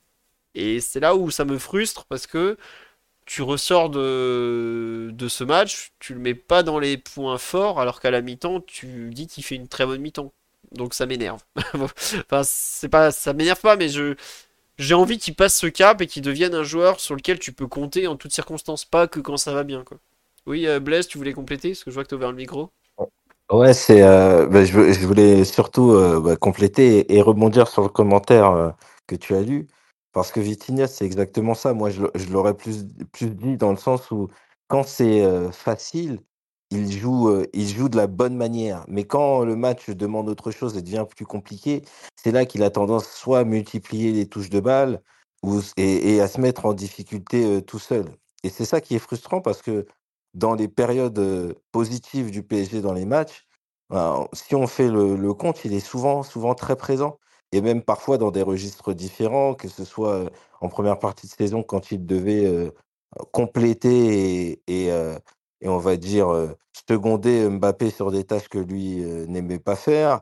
Il, il a aussi été présent dans des phases où on avait besoin d'un joueur technique et capable de faire avancer le ballon plus bas sur le terrain. Et, et là, en première mi-temps contre, contre Brest, il a été capable de s'insérer, de d'orienter, de prendre des risques, de, de changer d'aile, de, voilà, de prendre des risques et d'être un, vrai animateur, un vrai dépositaire et quelqu'un sur qui on pouvait compter techniquement. Et, en seconde mi-temps, comme assez souvent quand c'est plus difficile, qu'il est, il est dans son camp, pas dans des positions très euh, préférentielles pour lui, c'est-à-dire euh, soit de trois quarts ou même de haut jeu, il a vraiment du mal à, à apporter une plus-value. Et c'est ça, comme euh, je suis d'accord avec toi, c'est assez frustrant parce que ça fait un an et demi, on a vu, je pense tous, les énormes qualités qu'il peut avoir sur, euh, sur des moments de match ou même sur certaines périodes. Mais on voit que face à ce que bah, le PSG euh, a, enfin, face à- aux, aux défis euh, auxquels sont est soumis le PSG, il a vraiment des difficultés à répondre et à progresser, alors que bah, le mercato, là, il n'est pas terminé, donc c'est une période dont tout le monde parle. Mais il y a une saison et il y a quand même des progrès à faire aussi individuellement pour, euh, pour apporter le plus euh, qui justifie d'être dans un club qui pourrait viser euh, les demi-finales ou voir la finale et la victoire en Ligue des Champions. Alors là, t'as-tu perdre Ryan en disant ça, mais je, je vois ce que tu veux dire. Ouais. Bah écoutez, c'est c'est un joueur de 23 ans qui progresse. On peut pas dire que voilà, mais clairement le, cap à passer pour être un milieu vraiment euh, qui compte, euh, il est là. Quoi. Ne pas euh, disparaître sous, enfin, être emporté par le scénario, quoi. Après, bon, c'est un peu un, un truc du PSG, être emporté par le scénario. Mais bon, on va avancer. Bah tiens, Ryan, tu l'as un peu évoqué tout à l'heure. Attendez. On nous dit. Ah, il y a une remarque sur Vitinha pour finir. Tu pourras réagir aussi, Rancio. On nous dit quand le PSG joue bien. On me dit les remarques sont quand le PSG joue bien, Viti joue bien. Euh, je me dis c'est peut-être l'inverse. Quand il joue bien, alors le PSG joue bien. Et quand il joue moins bien, alors le PSG joue moins bien. Inversion de causalité. Euh, o- ouais, on peut comprendre ça comme ça. Mais est-ce que le PSG est dépendant à ce point de Vitinha? Je suis pas certain non plus. Ne serait-ce qu'en termes de ballon touché. Euh, en fait, il n'est pas assez prépondérant dans le jeu du PSG pour être un baromètre euh, pareil, je pense, tout simplement. Voilà. C'est juste. Enfin, pas- je dis pas que j'ai- c'est pas forcément euh, un truc absolu hein, ce que je dis, mais je sais pas si Ryan veut compléter ou s'il veut évoquer peut-être plutôt le, le match d'Asensio dans ce rôle plutôt axial. Qu'est-ce que tu préfères? Tu choisis. Euh, bah écoute, non, juste un, un mot sur Vitinha. euh, moi, je suis assez d'accord avec toi. Je pense pas qu'il ait une telle influence dans le jeu qu'on puisse le corréler directement au fait que le PSG joue bien quand il, euh, grâce à lui et que quand il joue pas bien, du coup, bah, le PSG n'a pas la capacité de jouer bien sans sa participation. Déjà, d'une part, parce que euh, bah, depuis le début de saison, Paris est une équipe euh, assez latérale, hein, avec une progression du ballon euh, qui se fait essentiellement sur les côtés. Et d'autre part, parce qu'effectivement, il n'y a pas non plus un volume de participation euh, si important que ça. Donc, euh, je pense que c'est un facteur qui contribue, mais un facteur euh, principal, non, je pense pas. Et pour, pour basculer sur Asensio, Moi, je pense qu'effectivement, il y a quelque chose à faire avec les déplacements du joueur parce qu'il il est quand même assez disposé à le faire. Maintenant, je pense que c'est aussi une, une question de comment, le ballon progresse la surface de vers la surface de réparation et est-ce que l'équipe attaque ensemble, etc. Parce que au final, Asensio, c'est un joueur qui est pas très rapide, qui n'est pas vraiment équipé pour faire des différences euh, dans la profondeur, on va dire, dans des situations euh, d'égalité ou des situations de, ballon un peu partagé. Et du coup, si, euh, s'il a vraiment pas trop d'avantages sur ses adversaires, c'est compliqué quand même pour lui de faire parler sa qualité, contrôler le ballon et pouvoir frapper. Je pense que c'est un rôle qui peut performer dans de certaines conditions. Néanmoins, je pense qu'il il, il fait pas assez de, il a pas assez de capacité différentielle, on va dire, à, à constamment apporter à ce niveau-là, quoi. Ouais, je, je vois ce que tu veux dire sur le, le manque athlétique notamment, où il y a des moments, t'as envie de dire, mais cours plus vite. De- Mais, Ouais, mais il peut pas. mais il peut pas, oui, voilà, c'est ça. Et c'est là où il est frustrant, mais c'est peut-être aussi pour ça que euh, il peut plus vraiment être un joueur de côté, parce qu'au PSG, on l'a vu un peu euh, ailier droit, et je pense que c'est un poste qu'il peut plus occuper. Sur un championnat aussi athlétique que la Ligue 1, le voir jouer ailier droit, c'est, pour moi, c'est un non-sens désormais. Mais effectivement, peut-être lui trouver ce rôle axial de 8-10 à côté gauche. Alors, c'est vrai que c'est dommage, c'est que comme il est, bah, il est gaucher, donc il est très exclusif pied gauche, il se ferme des angles de passe parfois dès la prise de balle en fait. Il y a un moment, il, euh, il contrôle, bah, il se met pied gauche, donc il se tourne vers la ligne de touche. S'il part de l'autre côté, et donc par exemple s'il était en faux pied, il avait, euh, il pouvait euh, décaler vers Colomboigny, vers Mbappé, tout ça. Mais le PSG, comme tu l'as dit tout à l'heure, c'est justement manque de qualité technique un peu dans l'entrejeu, manque d'un joueur capable de faire avancer le ballon, que ce soit par la passe, par la course ou même par ses appels. En fait, il va être en concurrence avec Lee qui globalement occupe ce rôle-là depuis quelques temps. Euh, je, pense que ce que Lee fait, Asensio peut le faire. Alors après, euh, peut-être que la concurrence entre les deux va les pousser à courir un peu plus chacun, mais on va tomber au bout d'un moment sur les limites individuelles de- de- des joueurs. Mais malgré tout, euh, je vois plus de possibilités peut-être dans ce rôle-là que en fausse pointe à droite ou même à gauche comme on a pu le voir en début de saison parce que bah, la, la dimension athlétique est trop manquante chez lui à cet instant. Je sais pas, euh, Daryl, ou si tu veux rajouter quelque chose sur Asensio notamment, mais c'est pas trop mal, mais c'est Oh. pas foufou quoi en fait. Ouais, c'est ça, c'est un, un peu ça. Mais dans, mais pour euh, pour euh, revenir euh, spécifiquement sur euh, sur son positionnement et son utilisation, euh, oui, je pense que dans en tout cas dans la version actuelle euh, du PSG de Luis Enrique, euh, c'est un peu le le seul endroit du terrain où il- effectivement il peut jouer un rôle quoi. Donc dans ce en, en 8-10. euh, euh, un peu voilà, un- un- une position un peu avancée, euh, proche de la surface, euh, pour combiner éventuellement avec Mbappé ou, ou renverser euh, sur, les côtés. Euh, On, l'a vu par exemple aussi euh, s'entendre euh, pas trop mal avec avec Barcola. Bah, il y a deux, buts qui, viennent de ça. Donc oui, je pense que c'est le rôle qui qui peut op- optimiser ses qualités. Après, est-ce que c'est c'est suffisant, je je sais pas parce que même si voilà, il a, il a sa première mi-temps a, a été euh, plutôt intéressante euh, et qu'il a été décisif, euh, je trouvais quand même qu'il a il était un peu trop effacé. euh, pour pour évoluer dans, dans dans une position pareille, quand même, je pense qu'il faut euh, faut toucher, enfin faut faut plus d'implication dans le jeu. euh, on- on- il, a, il a tenté de descendre un peu, un peu plus bas, mais j'ai pas trouvé influent dans, dans, décrochages. euh, et euh, je trouve, euh, Lee, enfin, bah, après, ça, fait un petit moment qu'on l'a pas vu, mais de, mémoire, je trouve, euh, trouvais que Lee quand même touchait un peu plus de ballons et, était, un, était un peu plus mobile, un peu plus, un, peu plus impliqué euh, dans, dans l'élaboration du jeu. Donc, When you're ready to pop the question, the last thing you want to do is second guess the ring. At Bluenile.com, you can design a one of a kind ring with the ease and convenience of shopping online. Choose your diamond and setting. When you find the one, you'll get it delivered right to your door. Go to Bluenile.com and use promo code LISTEN to get $50 off your purchase of $500 or more. That's code LISTEN at Bluenile.com for $50 off your purchase. Bluenile.com code LISTEN.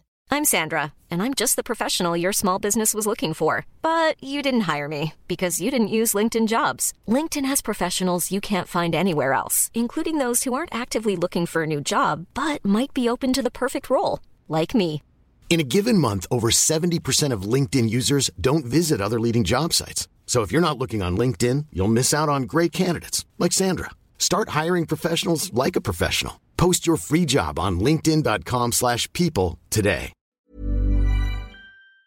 Euh, bon, à, à- à voir euh, du coup quand même euh, dans le futur, parce que là c'est c'est- quoi? C'est le troisième match euh, seulement qu'Asensio dispute, ouais, dispute dans cette position, et, ça doit être sa, deux- sa deuxième titularisation en plus. C'est ça. À et- Revel, le match à Orléans et le match de, de samedi, de dimanche, pardon. Ouais, voilà, donc c'est.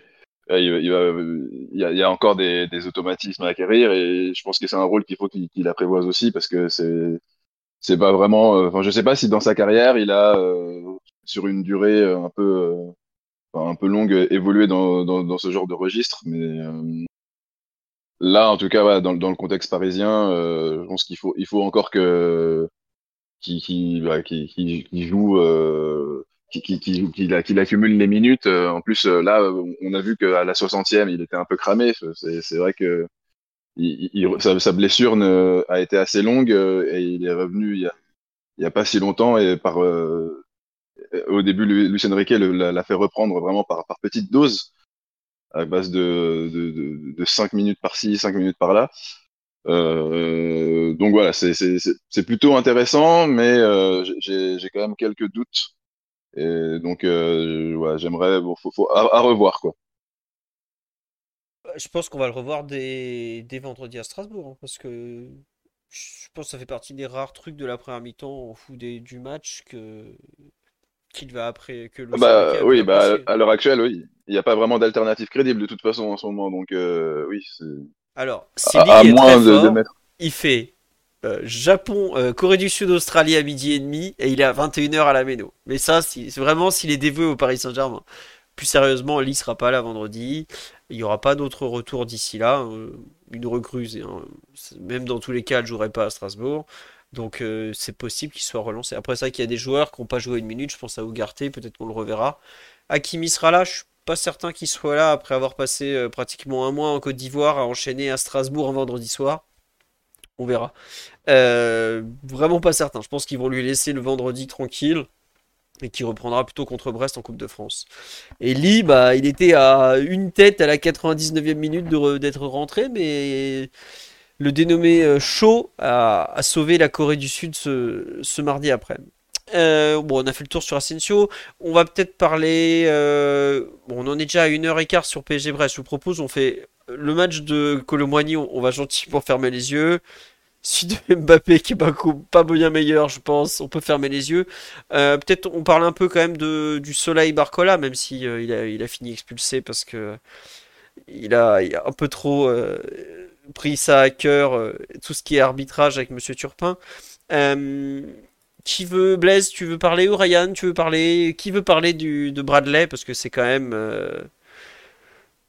bah, le, le meilleur joueur parisien probablement sur la, sur la première mi-temps. Qui, qui veut en parler euh, Oui, Blaise. Allez-y, euh, non, j'a- j'allais dire euh, Ryan s'il voulait en parler parce que moi j'ai j'en ai déjà parlé, je suis très élogieux donc je suis curieux d'entendre euh, et puis après éventuellement de compléter mais je suis curieux d'entendre ce qu'il peut en penser. Bah, Bien sûr. vas-y Ryan, ouais. mais- Toi, tu l'as Bah, écoute, notamment euh, entendu dessus. Vas-y.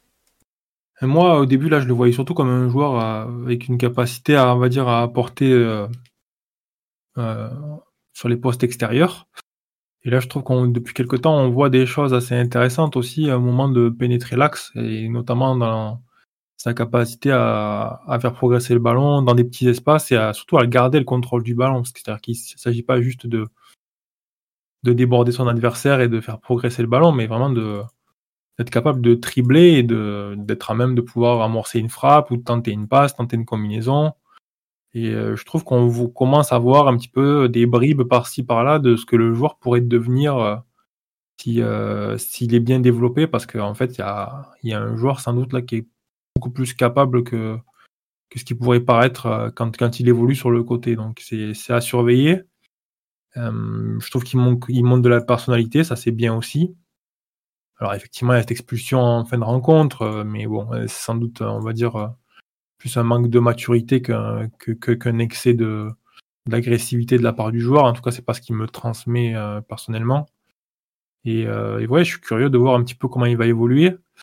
Euh, ça peut être une option à moyen et à long terme pour Paris dans l'axe. Quand je dis pas, quand je parle de moyen et long terme, je parle des prochaines saisons, je parle pas juste de cette saison-là. Donc voilà, je suis curieux de voir un peu ce qui va, ce qui va devenir. Quand tu dis dans l'axe, tu le vois en neuf ou en soutien d'un attaquant plutôt? Hum, Alors, j'ai pas vraiment de position en tête, mais euh, ouais, c'est vrai que euh, partir un peu axe droit et revenir beaucoup à l'intérieur du jeu, euh, c'est quelque chose que je peux le voir faire. euh. En tout cas, je suis agréablement surpris de ce qu'il arrive à apporter avec le ballon. Euh, j'ai entendu un petit peu son, son nom mis en perspective avec l'idée d'être appelé par Deschamps prochainement. Je pense que avec euh, ce qu'il montre dernièrement, c'est quelque chose qui devrait arriver, euh, peut-être pas là euh, sur les prochaines sélections, mais qui devrait arriver, je pense, au cours de l'année 2024. Bah, à ce niveau-là, visiblement, enfin, ça disait qu'en gros, il serait trop court probablement pour mars 2023, donc probablement trop court pour l'Euro, à part s'il fait une deuxième partie de saison où il arrache tout. hein. Voilà, Deschamps, il n'hésite pas à prendre des joueurs rapidement. hein. Mbappé, il n'est pas encore au PSG, qu'il est déjà en équipe de France, si vous vous rappelez, par exemple. Bon, Moi, je, trouve que c'est intéressant. Voilà. Ce, ce profil de joueur euh, qui, voilà, qui va être capable de déborder, qui a de la vitesse, qui est, qui tu peux mettre à gauche, à droite, etc., qui a quand même une, une discipline euh, assez euh, plus que correcte. Je pense que c'est une base de travail euh, tout à fait intéressante pour un sélectionneur et en plus c'est une page vierge un peu entre guillemets, donc euh, c'est toujours intéressant pour euh, pour un entraîneur comme ça de pouvoir de pouvoir travailler avec un joueur comme ça. Ouais, ouais. Et c'est vrai que, comme le dit très justement sur live, Coman est blessé. Alors, il est blessé deux mois. Euh, Est-ce qu'il sera revenu pour la trêve de mars? Probablement pas. Il sera revenu pour euh, l'Euro. On lui souhaite, parce que bon, il a déjà raté quand même la Coupe du Monde 2018 sur blessure. Ce serait terrible pour lui qui rate euh, encore euh, une grande compétition. Mais il y a de la place. Et c'est vrai que Barcola a pas non plus une, une concurrence forcément extrême sur ces postes comme ça, d'ailier gauche, ailier droit. Il n'y a pas forcément. La France forme euh, des défenseurs centraux à profusion, des milieux de terrain pas mal, euh, quelques avancantes, mais c'est vrai que sur les postes euh, bah, il y a Coman, Dembélé, mais c'est des joueurs assez fragiles. Et il n'y a pas non plus 1000 personnes. Bon, il y a Diaby aussi, mais il faut voir ce qu'il va donner avec Aston Villa et il joue plus dans l'axe maintenant.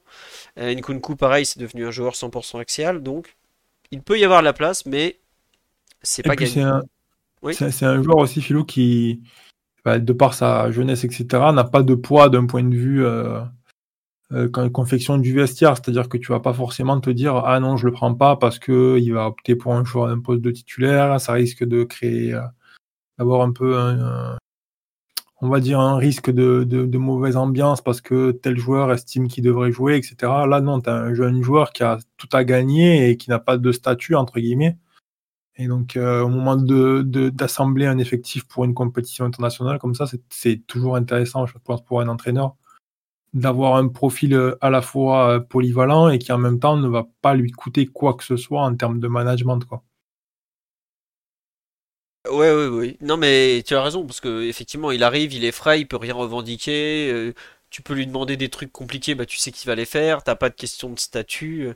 Enfin, c'est pas comme réintégrer Benzema, si c'est un peu ça que t'avais en tête, tu vois, en, en termes de comparaison. Enfin, c'est pas forcément à Benzema, mais tu vois, même dans le cas d'un, d'un, d'un, d'un Coman, etc., voilà, c'est un joueur avec un, certain statut maintenant en équipe de France, etc. C'est, des, c'est des, des petits éléments comme ça à prendre en compte qui peuvent jouer en sa, sa- en sa faveur. Ouais. Après, pour, pour en revenir au cadre parisien, euh, c'est, c'est, il a tout pour pouvoir s'imposer sur le deuxième partie de saison euh, comme, euh, comme un titulaire de la ligne offensive, parce que c'est vrai que le joueur qui pourrait être considéré comme son concurrent le plus sérieux depuis qu'Mbappé est repositionné dans l'axe, c'est Colomboigny. Et, et Colomboigny, comme tu le disais tout à l'heure, bon, euh, comme tu le disais pas justement, euh, il- Ah, ça devient compliqué, quoi. Ah bah c'est pas. Puis surtout, déjà, il est plus à l'aise à droite qu'à gauche. Et quand on voit à droite, comme c'est pas terrible, à gauche en Coupe de France, on l'a vu. Oh, quoique Orléans, il fait... est pas si terrible. Mais ouais, il y a, pas de débat. Enfin, aujourd'hui, dans la tête de Luis Enrique, ça se voit qu'il n'y a pas de débat. Parce que sur les matchs de Coupe de France où il a fait reposer des titulaires, Barcola fait partie des titulaires qui n'ont pas joué, par exemple. C'est même pas. Et je, crois, je, crois qu'il a même pas fait le déplacement jusqu'à Revel. Dans la tête de Lucien Riquet, je pense que ça dit quand même des choses sur où il le voit, à quel point il le, voit haut. Et ça fait partie des joueurs qu'il a vraiment. Euh, il a laissé un peu les mains libres à, Luis Campos, à Nasser Al-Khalifi pour, pour le mercato, tout ça. Mais s'il y a un joueur qu'il a vraiment beaucoup poussé pour avoir, c'est Barcola. Et je pense qu'il sait ce qu'il peut en tirer. Il le voit, il l'avait vu à l'Euro Espoir d'ailleurs. Euh, il l'apprécie énormément, il l'avait même appelé personnellement. Euh, bon, ça se voit que euh, il croit en lui et qu'il lui donne beaucoup. Et on en parlait la semaine dernière sur la façon dont il construit son 11 de départ avec deux mecs très hauts sur le terrain qui vont fixer vraiment les côtés. je pense qu'au PSG, tant que Nuno Mendes n'est pas là et, donc c'est le seul autre joueur qui pourrait tenir ce rôle, Barcola a pas de concurrent en fait. C'est pas Colomani qui va fixer côté gauche le long de la ligne euh, un latéral quoi. C'est là où Barcola est très fort. C'est, tu vois, tu as parlé du fait qu'il commence à rentrer dans l'axe et le petit ballon qu'il donne à Asensio, il est magnifique. Enfin, les deux ballons d'ailleurs. Le premier est quand même encore plus sympa. Mais tout ce qu'il est capable de faire en provocation. Aujourd'hui, le PSG, je pense, a des schémas de jeu où il voit euh, où on s'arrange pour donner des 1 contre 1 à Barcola sur le côté gauche, par exemple. Ça veut dire que dans une animation collective générale où il y a 11 joueurs à impliquer, il y a des déplacements les uns par rapport aux autres pour donner à Barcola spécifiquement un ballon où il est en mesure de faire parler ses qualités. C'est-à-dire que derrière, il y a l'idée d'exploiter une qualité forte, une qualité dominante d'un joueur en fait. Et tout le monde n'a pas ça dans le 11 de départ. Il hein. Faut bien s'en rendre compte quand même que c'est un privilège de joueur qui fait des différences. Et il en fait lui, il en fait euh, même de plus en plus. Daryl ou Blaise, vous voulez compléter sur ce, petit point barcolien après cette, euh, cette belle performance? Parce que l'expulsion ne, ne, gâchera pas tout. Oui, Blaise. Oui, c'est. Euh, je vais je vais rapidement compléter parce que vous avez été très complet et, Ryan a bien identifié ce qui ce qu'il apporte en plus, de, bah, de ce qu'il est ce qu'on attendait et ce qu'on avait peut-être vu de lui à Lyon. Cette qualité pour entrer à l'intérieur et proposer des solutions complètement, surprenantes et pour, nous, mais surtout pour les adversaires. Il a une qualité de pour orienter son son pied et contrôler, souvent intérieur, mais, mais en allant dans différentes zones et et en ça et vu, vu sa qualité après d'appui et de dribble, ça, rend vraiment, ça le rend vraiment difficile à lire. Et pour les adversaires, bah ça, nous, ça, ça, leur, euh, ça les empêche de, de, totalement contrôler le côté droit comme on a pu le voir sur une large partie de la première partie de saison. Et aujourd'hui, on, on a une vraie menace des deux côtés. Avec Nuno Mendes, si jamais ça devait arriver, c'est euh, différent parce que c'est un joueur différent. Mais ce qu'il offre là, depuis qu'il est rentré dans l'équipe, au niveau qui, lui est, qui lui est proposé, puisqu'il n'a pas, pas pu forcément montrer à, haut niveau en Ligue des Champions autre qu'à Newcastle mais, et à Dortmund. Mais, mais, mais oui, c'est vraiment prometteur et, vraiment, je l'apprécie ce qu'il propose. Et en plus, il, y a toujours ce risque parce qu'il il a multiplié les, interviews, ou en tout cas, on a multiplié les, les profils sur lui et, un peu l'emballage médiatique d'un d'un jeune qui, euh, bah, qui, qui, répond aux attentes et surtout dans un mercato parisien où on cherche les motifs de satisfaction. Donc euh, très, très positivement, euh, pas, surpris, mais je suis très positivement favorable à sa j'étais très positivement favorable à sa venue et ça ne, ça ne bouge pas vu les prestations qu'il est en train de faire actuellement. Ah oui, je regardais là l'autre jour les recrues de l'été. Bon, il y a ceux dont on attendait euh, beaucoup qui seront plus ou moins là, à savoir, je pense notamment euh, Dembélé, Hernandez et tout. Mais dans les joueurs euh, qu'on peut dire incertains parce que jeunes ou qui arrivaient blessés, enfin qui renaient de grosses blessures, il est la plus grosse satisfaction à cet instant. Et c'est pas compliqué. Enfin, il suffit de le voir. Personne parle de son prix.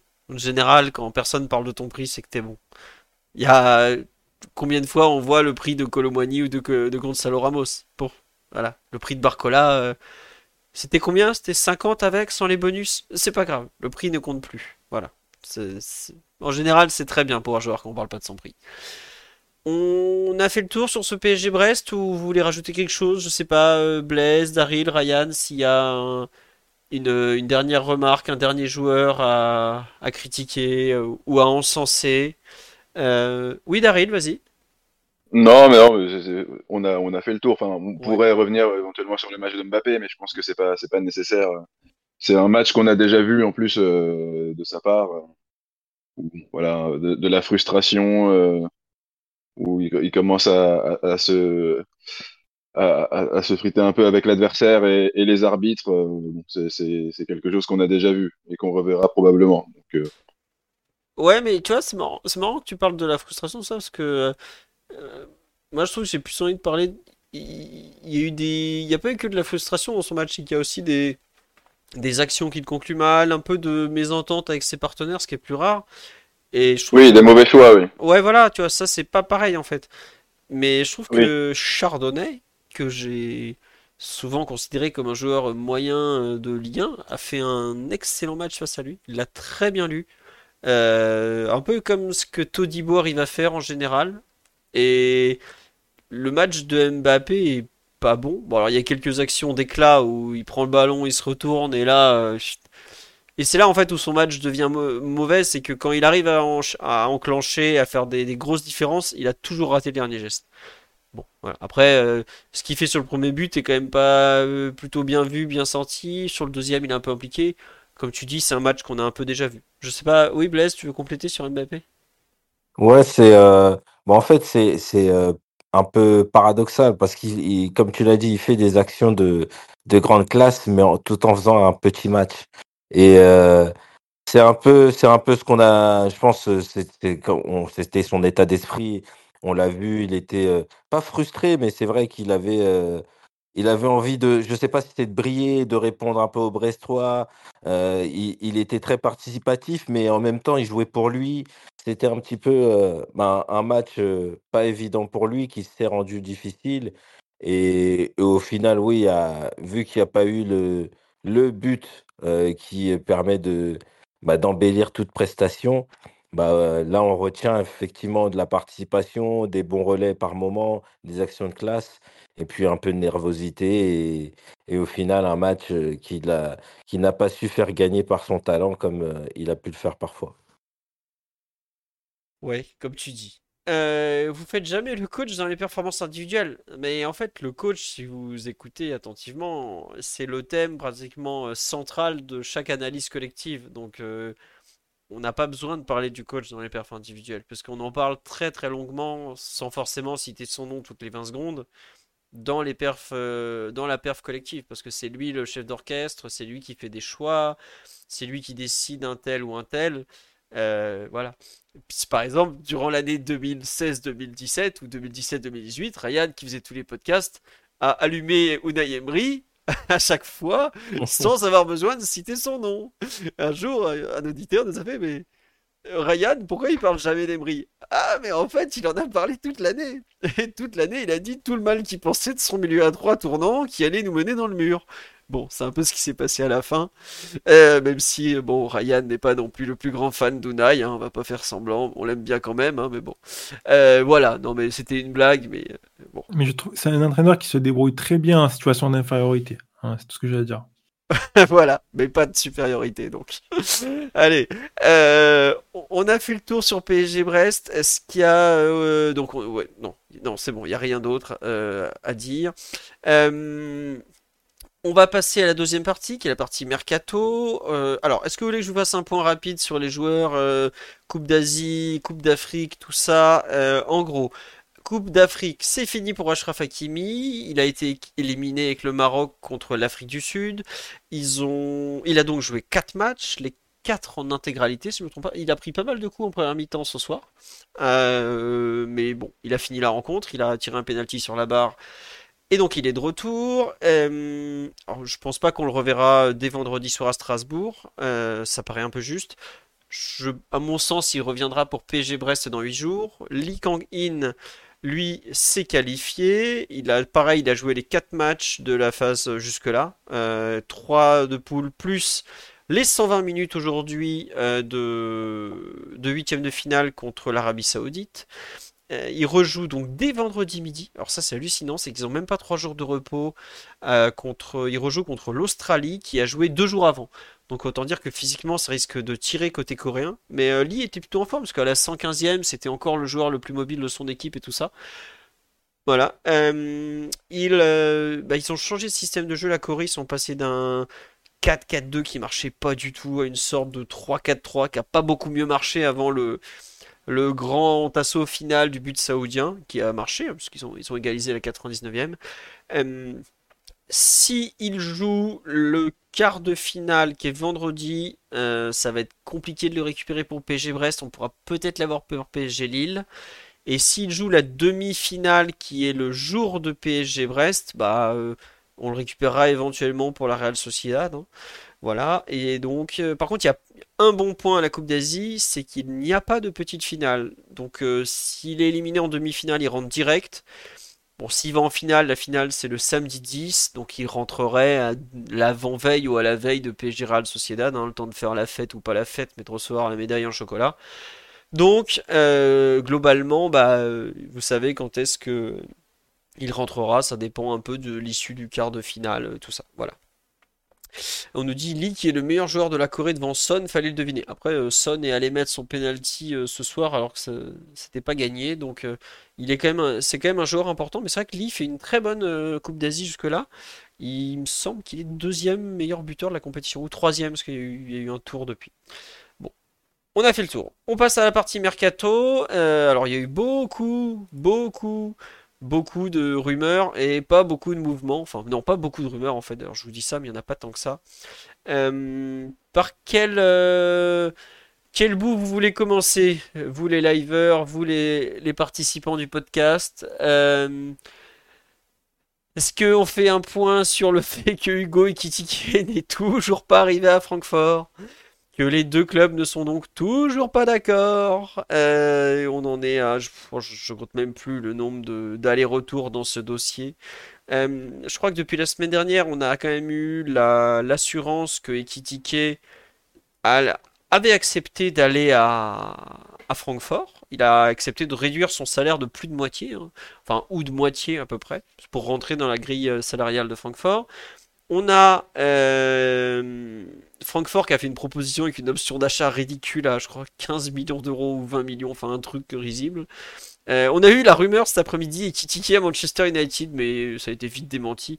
Enfin, visiblement, il y a, un agent qui l'a proposé à Manchester United. hein. C'est pas donc euh, un agent ou même pas un agent, un, mec du, du milieu qui tente de se glisser dans un dossier comme ça. Mais United ne cherche pas d'avant-centre, hein. ils ont déjà de quoi faire.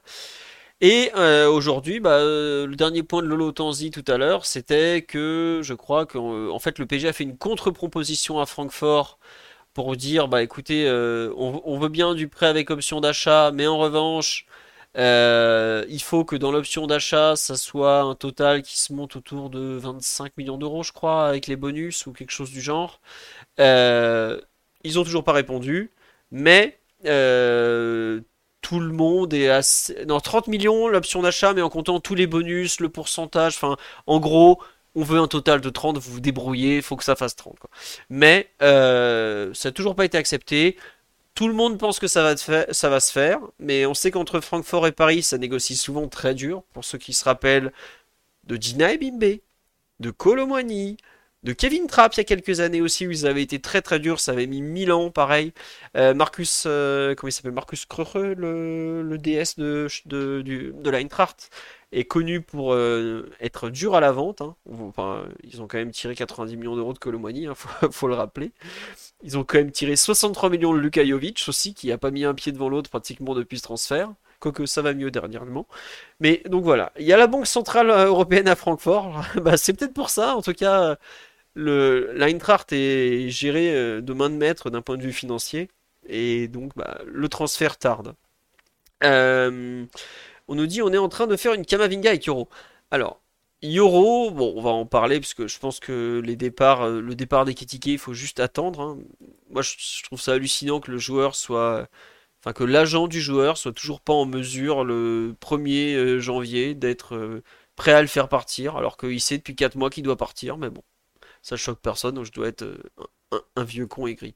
Mais pour revenir sur Lenny Yoro, euh, donc le LOSC a fermé la porte. Alors le LOSC attend quand même trois recrues dans les derniers jours, enfin dans les trois derniers jours. Ils ont fait signer un défenseur central portugais aujourd'hui, mais c'est pour remplacer Thiago Giallo qui a signé à la, à la Juve. Ils ont fait signer un ailier gauche, euh, Thiago Moraes, qui devrait, si je comprends bien, remplacer à moyen terme Zegrova, ou un truc du genre. Et ils attendent encore un autre joueur, mais je ne sais pas sur quel poste. C'est pas pour autant que ce sera forcément pour les Nioro. Euh, en gros, ouais, on ne fait des je vois des gens dire on, ne, on commence ça, on fait pas Euro c'est hier. Mais les Euro, c'est un joueur qui vaut très cher, que Lille ne veut pas laisser partir. Et en général, dans ce genre de situation, il faut surpayer. On sait que le budget du PSG, c'était autour de 20 millions. Alors, avec, le PSG, ce 20, ça ne pas dire, parfois vouloir dire 30. Mais entre 20 et plus de 50 pour faire craquer le LOSC, euh, voilà. Et est-ce que le PSG est même en mesure de proposer 50 millions d'euros avec des montages, des prêts, tout ça? C'est pas dit. Et alors, il y a Olivier Létang qui ne fera pas de cadeau. Oui. Il y a le fait qu'Olivier Létang et certains dirigeants du PSG ne peuvent pas se voir. Ça n'aide pas non plus. Mais il y a aussi le fait que le LOSC a son joueur, a des objectifs sportifs, et qu'ils n'ont pas trop de raison de vendre un joueur qui vaudra probablement aussi cher dans 4 mois à part s'il se blesse, mais bon, voilà, même s'il se blesse, il a 18 ans et il en reviendra. Euh, c'est compliqué. Donc, euh, c'est pas facile de faire signer un joueur à 50 millions d'euros dans un mercato hivernal avec peu de possibilités pour le club vendeur de se renforcer et de le remplacer. Quoi. Donc, euh, on était très optimiste, probablement trop il y a une semaine. Mais quand on se met à la place du LOSC, euh, c'est compliqué. Surtout, est-ce que le PSG est en mesure de proposer ce que LOSC attend? Je suis pas certain. Dans le sens des départs, aujourd'hui, le PSG n'a fait partir personne, par exemple. Si on avait vendu euh, si on avait vendu Ekitike, la situation serait peut-être différente. Mais là, aujourd'hui, le PSG n'a pas fait rentrer d'argent dans les comptes à l'instant T, quoi. Donc, euh, je suis pas spécialement surpris dans le fond. Je sais pas, euh, Daryl ou Blaise, finalement, sur sur Euro. Euh, qu'est-ce que vous en pensez de ce dossier? Ouais, Blaise? Ouais, c'est c'est pas surprenant que la finalité soit celle-ci. On a pu avoir des motifs d'espoir parce que la sphère médiatique s'est rapidement emballée, mais, euh, mais la complexité du dossier, euh, eu égard au prix, le, le fait que Lille a, des objectifs et puis a notamment la possibilité en, en European Conference League de, bien figurer, fait que pour moi, c'était un transfert très difficile. Et, et là, à, à, 24 heures de, l'échéance, un transfert, un, transfert totalement impossible à faire. Donc, visiblement, le club continue à prospecter sur le marché des, des défenseurs centraux. Pour le positionner, bah, je pense, sur le, en doublure de Marquinhos, vu le, le rôle qui, qui a l'air en tous les cas d'être celui euh, dévoué à, Mukele pour le moment. Mais euh, la piste Euro, il y, a, il, y avait très peu de chances que ça puisse se faire et, et au final, euh, le marché prouve que c'était impossible. Après, par contre, je pense que même, je sais pas, après la véracité des échos et des relations entre Campos notamment et puis et les temps, mais je pense que cette, cette approche en, janvier, en tout cas je l'espère, devrait nous amener à voir les faveurs du joueur et, et, avancer sur le transfert pour qu'il soit effectif dès le début de, de l'ouverture du prochain mercato d'été. Oui, après, il y a un truc aussi qu'il faut entendre sur le dossier Euro, je pense qu'il bloque aussi un peu le PSG. C'est que si tu fais signer, tu ne fais pas signer Euro maintenant. Ça peut arriver. Mais si tu fais un, comment dirais-je, et que tu crois en lui, donc tu vas revenir à la charge dans 6 mois, enfin dans même pas 6 mois, dans, dans 4 mois, c'est... Ça veut dire que tu, en fait, tu peux pas faire signer un autre joueur entre temps. Parce que si tu fais signer un mec à ce poste-là maintenant, bah dans 4 mois, tu vas revenir voir Yoro, il va dire, mais attendez, euh, vous avez fait signer machin, il n'y a pas de place pour moi en fait. Et ça où le PSG en fait se retrouve un peu coincé, c'est que d'un côté, tu aurais besoin d'Euro maintenant, tu peux pas l'avoir, mais si tu veux te placer au mieux, c'est pas le bon moment pour aller chercher un autre type et le faire signer à son poste. Je sais pas si vous voyez ce que je veux dire. Dans, mon... Moi, dans mon, dans mon scénario et dans ce que je vois pour l'effectif à, court et moyen terme, c'est aussi euh, la volonté du club de se séparer de Marquinhos euh, dans les prochains mois. Oui, oui, peut- faudra voir, mais il faut encore qu'il veuille partir, hein, parce que Marquinhos, euh, faut pas lui parler de l'Arabie Saoudite, hein. Lui, il compte pas y aller. hein. Donc, euh, Carole, elle a dit non. hein. Euh, voilà, on me dit Abdou Diallo au prêt pour 6 mois. Abdou Diallo, il est gaucher, il va pas jouer axe droit comme euh, ce qu'on cherche. Et c'est là où je trouve que autant je comprends qu'on ne puisse pas faire Yaro et qu'on tente euh, Yoro, pardon, pas Yaro. Yaro, c'est quelqu'un d'autre. Yoro, ça me choque pas. J'aurais aimé qu'il soit là parce que je considère que c'est un super défenseur en devenir et en plus il a beaucoup de qualités qui correspondent à ce qu'on manque. Mais ça me surprend pas qu'on n'investisse pas de l'argent. Voilà.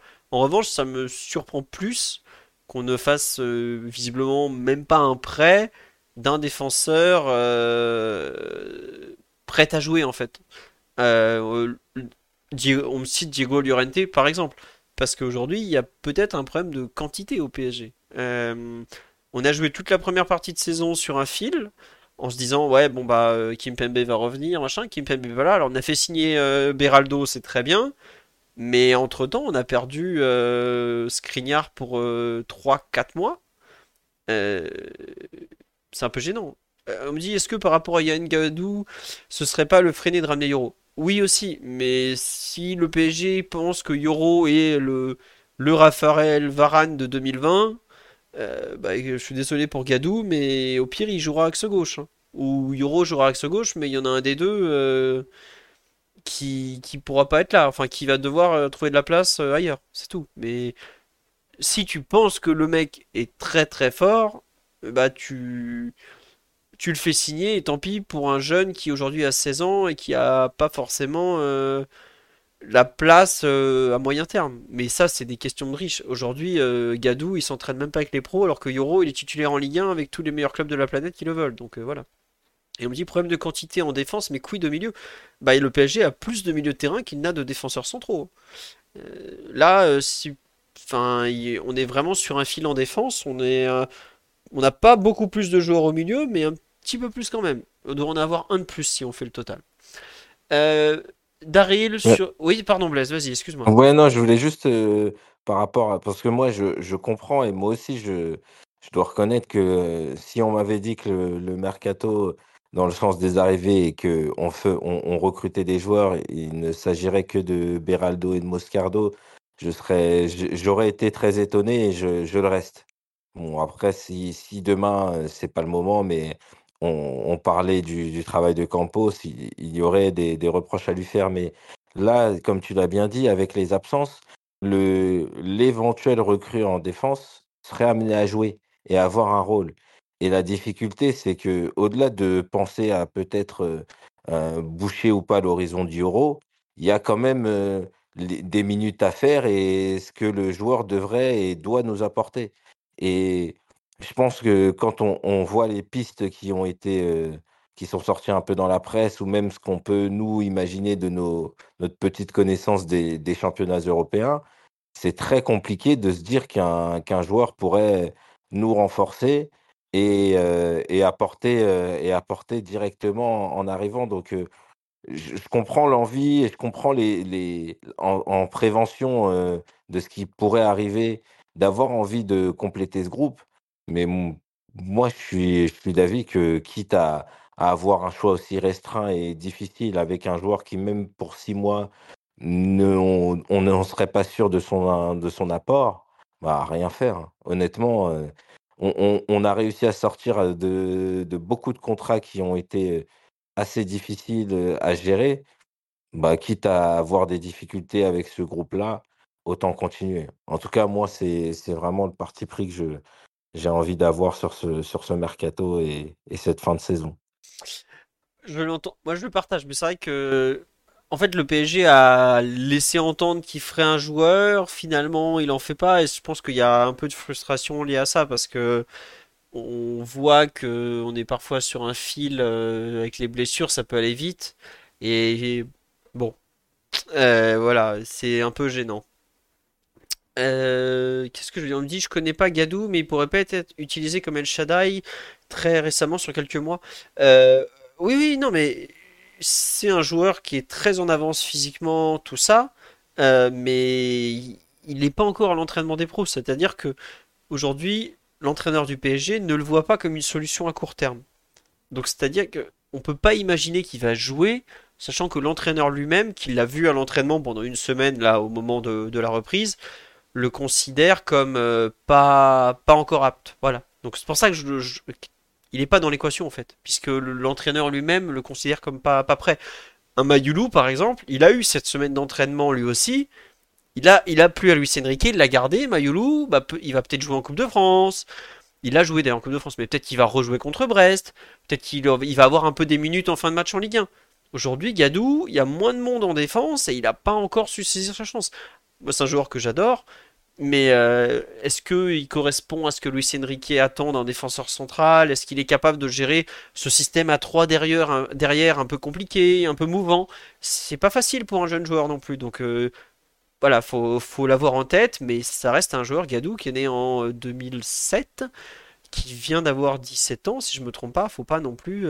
Euh, Il n'y a pas que des Emery, hein, dans les, jeunes. Donc voilà.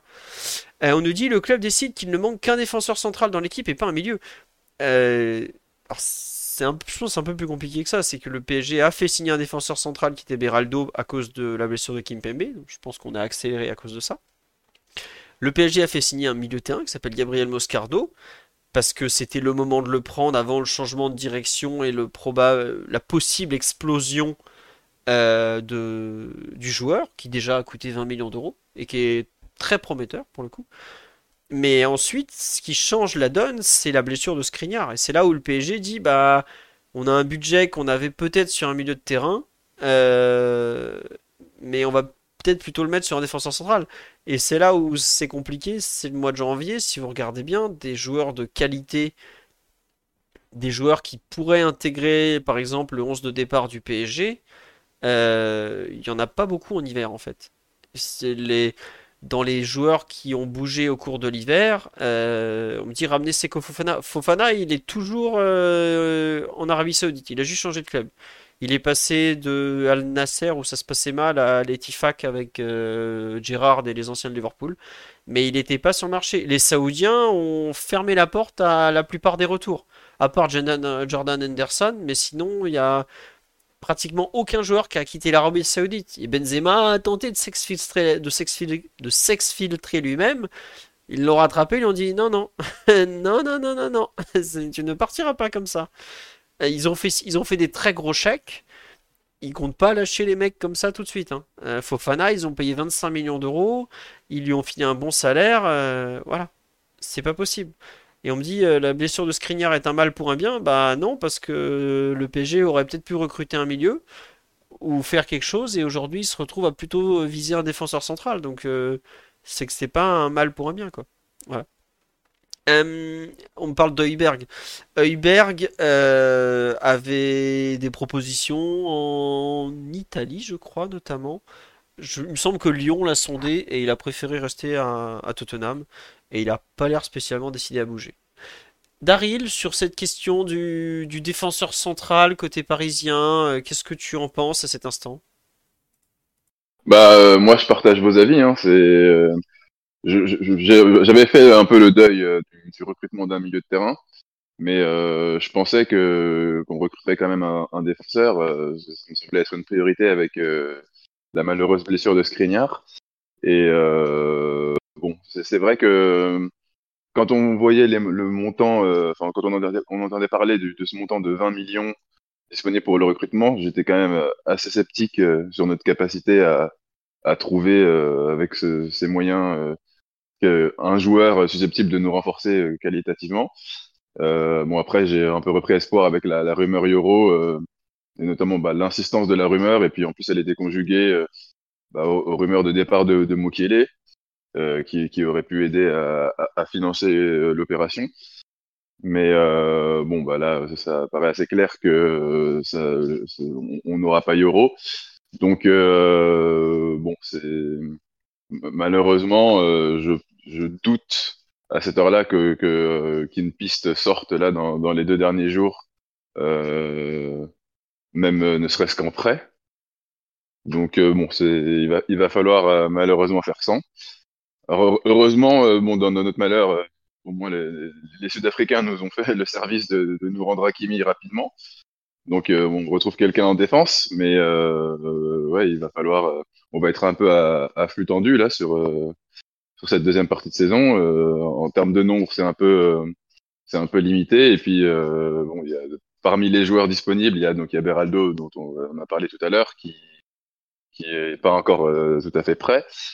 Donc euh, ouais, ça va ça va être compliqué. Et on peut peut-être que Campos va réussir à nous sortir après de son chapeau, mais, mais j'en doute. Voilà. Ouais, mais on me dit sur live, est-ce que ça pourrait finir en panic buy cette question des défenseurs? J'espère pas. Ah, je pense pas. Moi, je Euh, pense pas. Je pense pas. À mon avis, là, j'ai quand même l'impression que le club euh, est plus dans l'optique euh, de, de se dire que si on on trouve pas euh, que- quelqu'un qui, qui peut nous renforcer qualitativement, euh, autant garder l'argent et, et, euh, l'in- l'investir cet été sur euh, sur de, sur des pistes, euh, voilà, sur des joueurs qu'on veut vraiment, plutôt que voilà, se, euh, prendre euh, prendre pour prendre quoi et et se retrouver avec un joueur euh, dont on voudra plus vraiment dans, six mois et, euh, et dont il faudra euh, se délester du contrat. quoi. Si vous regardez bien le PSG sur les mercatos euh, d'hiver, autant l'été on a souvent fait des, transferts ou des, choses le dernier jour. L'hiver, euh, chaque fois qu'on a fait ce genre de truc, ça s'est mal fini. Et Lassana Diarra, euh, Gonzalo Guedes, Paredes, même si lui tout n'est pas jeté dans son passage. Voilà. Et le 31 janvier, le PSG l'an dernier aurait pu, par exemple, s'il est vraiment en panique, il aurait pu allonger l'argent pour Malcolm, il aurait pu mettre de la, euh, faire de Ziyech un, transfert. Non, on a toujours fait éviter justement la panique du 31 janvier, éviter le transfert à 30 millions d'euros que tu vas regretter trois mois plus tard parce que le mec, tu te rends compte qu'il vaut sûrement pas ça et que t'as acheté parce que t'avais besoin de quantité alors que bah La solution, c'était un peu le, un prêt ou ce genre de choses. Je serais pas surpris qu'on fasse un mec en prêt, mais euh, pas beaucoup plus. Quitte à faire un prêt payant de un ou 2 millions, euh, où ça, apparaît même pas dans les comptes, quoi. Enfin, c'est rien à l'échelle du PSG. Euh, surtout si on arrive à dégager un ou deux gros salaires, mais un, un transfert comme ça en deux jours, j'y crois pas vraiment. Et tu vas avoir besoin de chance avec les blessures, ça c'est évident. Mais trouver des joueurs opérationnels euh, ayant le niveau possible du PSG en, si peu de temps, c'est compliqué. On me dit Jonathan Klaus en prêt. Mais maintenant qu'Hakimi en a fini avec la Coupe d'Afrique des Nations, ça a plus vraiment de sens euh, d'aller chercher un, un latéral droit, même en prêt. euh. Enfin, à part si d'un coup Luis Enrique voit qu'un joueur qui lui plaît beaucoup est disponible et on se dit allez, on tente le coup. Est-ce qu'on aura un Ziyech en défense le dernier jour? On sait jamais, mais euh, en tout cas, j'espère surtout qu'on va pas faire un achat débile le 31 janvier, quoi. Euh, non, on dit on n'espère pas Rashford en panic buy. Non, Rashford, les rumeurs parlent de l'été prochain, mais c'est un joueur que le PSG surveille depuis des années, Marcus Rashford. Alors pour, pour ça que son nom ressort, c'est pas évident. Et puis il est en plus dans des, dans des galères euh, de sortie à Belfast qui ont mal tourné. Et Ndombele, oh bah Ndombele, il est pas au mitard, il est à la cantine. hein, Le... Il mange bien et puis euh, je crois que personne n'en voudra. Ryan, toi qui as un œil extérieur sur la situation du PSG, comment tu, tu vois la gestion de ce mercato, les noms qui sont sortis ou l'absence de recrues? Moi, je suis toujours partisan d'attendre le moment opportun pour acheter. Et c'est vrai que le mercato d'hiver, en général, c'est un mercato de contraintes. Soit tu as pas bien recruté euh, pendant l'été et du coup tu dois te rattraper, soit tu as des joueurs qui sont gravement blessés et tu dois recruter pour rééquilibrer ton effectif. Donc dans les deux cas, c'est jamais bon d'aller sur ce mercato-là. Or, opportunité exceptionnelle. Euh, tout à l'heure, vous parlez de Euro, mais bon, voilà, c'est le LOSC est dans une position de force, quoi. Et sans doute plus intéressant pour Paris de patienter et de pas se précipiter absolument. Donc moi, je suis plutôt pour patienter et attendre l'été, même si tu as des manques. euh, dans le fond, euh, se précipiter sur un achat pour combler un manque de six mois, mais peut-être recruter un joueur qui va pas s'inscrire dans le long terme. Voilà, c'est des choses euh, qui peuvent se payer très cher, quoi. Donc, faut essayer de voir un peu plus au- au-delà de- des, des matchs à venir. Très bien, très bien. De la sagesse de notre ami Ryan. Le, le Real Madrid n'avait pas un milieu de terrain à nous dépanner, hein. un Ceballos qui s'ennuie au fond du banc de touche. Non, c'est bon? Mais écoute, euh, je sais pas, il faut, faut demander hein, s'il y a peut-être un petit tarif, euh, la Jesse Rodriguez qui peut se faire. hein. Ah là là, Ressé. On se rappellera quand même toujours le dernier jour de négociation. Attention, le Real veut une option de rachat. Ouais, bon, on peut leur donner, il n'y a pas de souci. On va vous la mettre, l'option de rachat pour Ressé, il n'y a pas de problème. Voilà, et Zidane qui avait dit, euh, ouais, on sait, il a un grand avenir, peut-être qu'un jour il reviendra chez nous, ou un truc du genre. Ah ouais, ah ouais, ouais. Il va revenir pour tondre la pelouse, il va être bien là-bas. Mais bon, on pense à Ressé qui est en galère de club, puisque son, son expérience au Brésil a étonnamment mal tourné. Arrête, Ressé, c'est le football de, ne t'a pas donné ce que, ce que tu espérais, je crois. Enfin, financièrement, si. Ça, c'est autre chose. Euh, sur le... Ah tiens, on nous dit quid de Carry, est-ce que Lorient va lever l'option d'achat vu qu'ils vont descendre? Alors, Lorient n'est pas encore condamné. Euh, Lorient a une option d'achat à, je crois, 4 ou 5 millions d'euros. Après, peut-être que Lorient fera ce que certains ont fait euh, dans le passé, à savoir, tu lèves l'option d'achat pour pouvoir mieux revendre dans la foulée. Ce que Saint-Étienne a fait par exemple l'été dernier avec euh, Nkunku, si je me trompe pas, ou Nkoudou, je sais jamais, le latéral gauche là qui était à Everton, qui aujourd'hui coucou. voilà, merci. Nkunku, voilà, euh, qui était à, qui a été acheté, je crois, euh, 4 millions d'euros, revendu 11 dans la foulée. Euh, voilà, c'est possible euh, que Lorient fasse ça. Après, faut voir si le joueur, euh, comment sont faits les contrats, est-ce que le joueur voudrait y rester, pas y rester, euh, tout ça, parce que ça. Pour, pour Lorient, Philo, c'est limite déjà joué. hein. On voit avec Romain Fèvre, c'est Bournemouth qui va. Ils vont ils vont l'acheter pour le vendre à Bournemouth. Hein.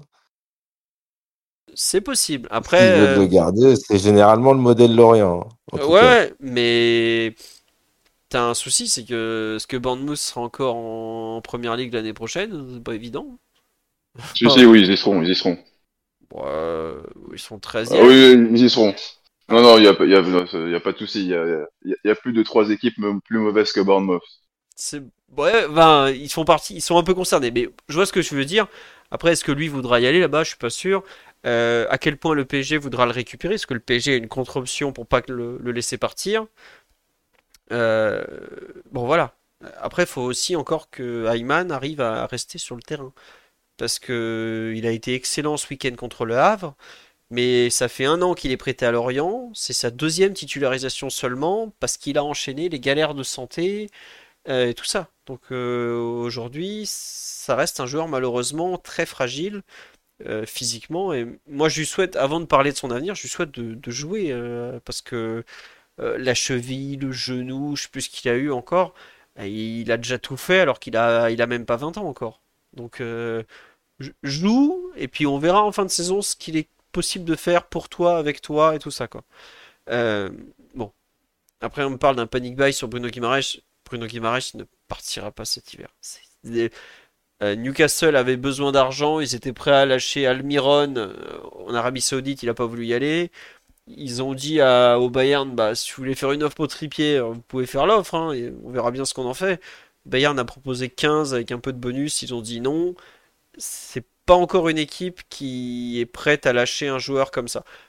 En revanche, est-ce qu'ils vont pas le vendre avant le 30 juin?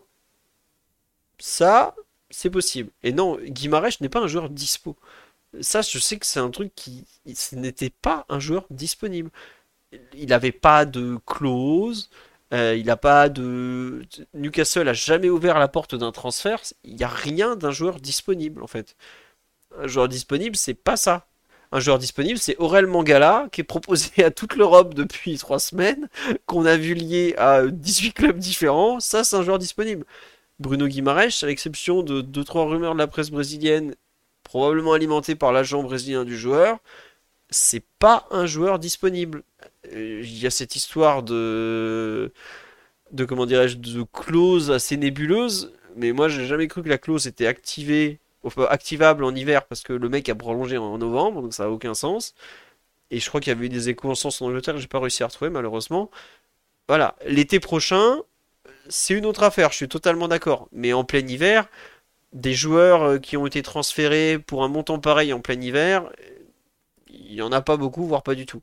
Il y a de mémoire, bah, il y a eu le fameux échange une fois euh, Alexis Sanchez euh, à Arsenal et euh, Mkhitaryan euh, qui va dans l'autre sens. Mais c'est un sur combien et globalement les gros transferts se font pas l'hiver. Je suis, je suis désolé de vous le dire. voilà. Effectivement, Sacha Boet est un joueur disponible.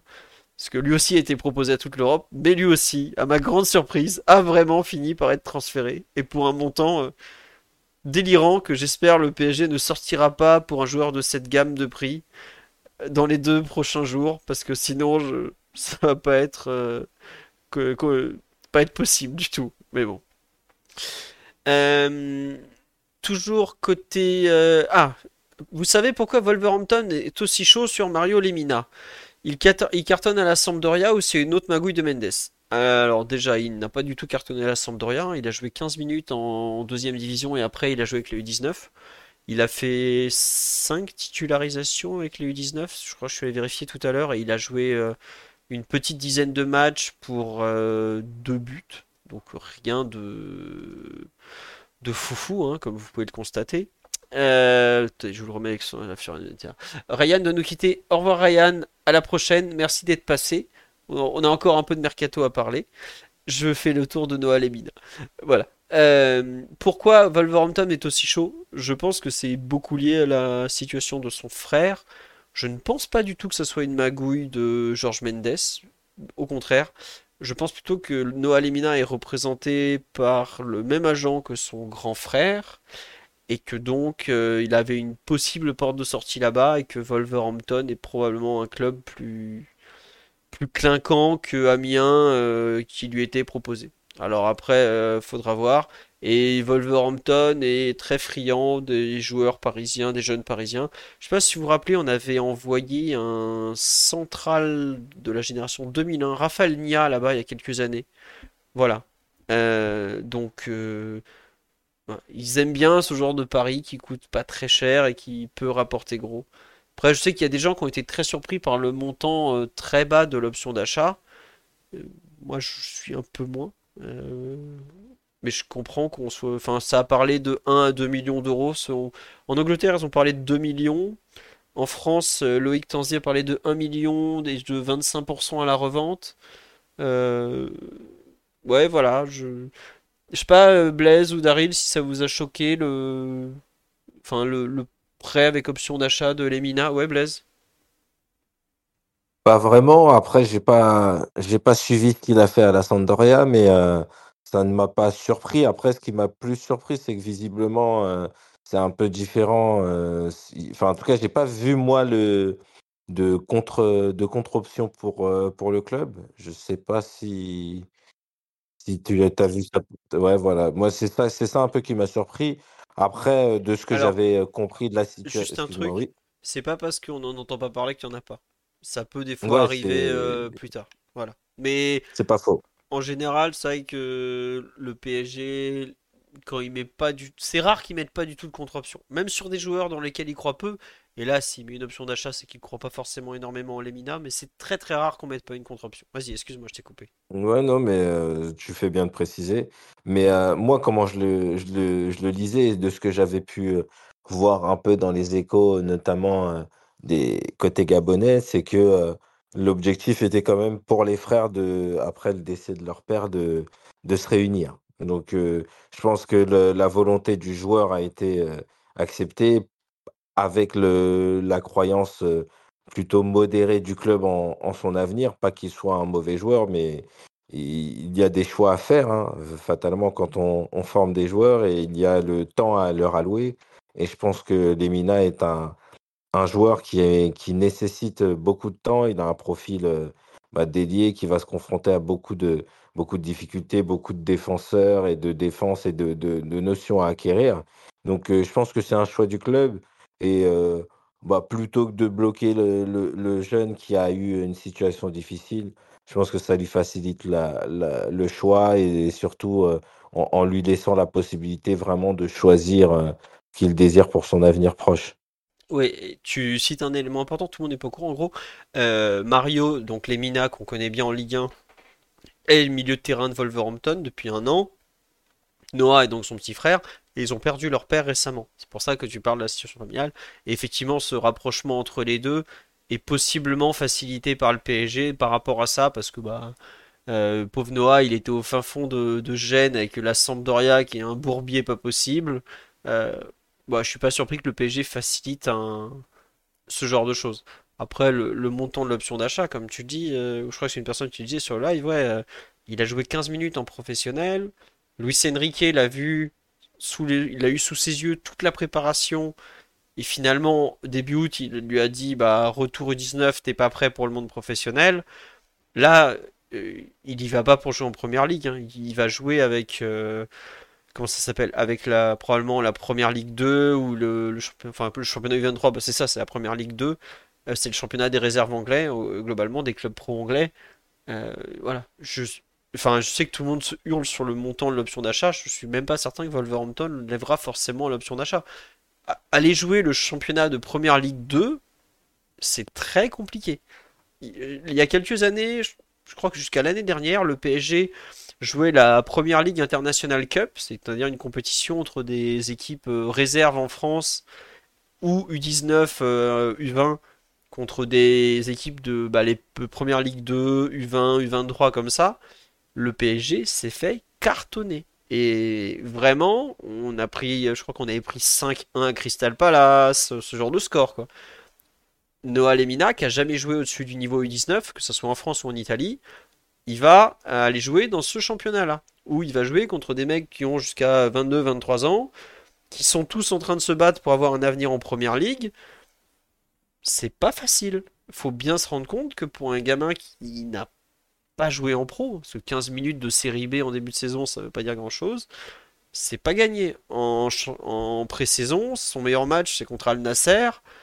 Je veux pas être méchant avec Al Nasser et Cristiano Ronaldo, mais c'est pas trop le même niveau que la première ligue. hein. Donc, euh, je lui souhaite vraiment de réussir parce que euh, a bien travaillé, qu'il a su progresser, saisir sa chance, devenir un joueur important U19, être international U, 17 je crois U18 aussi.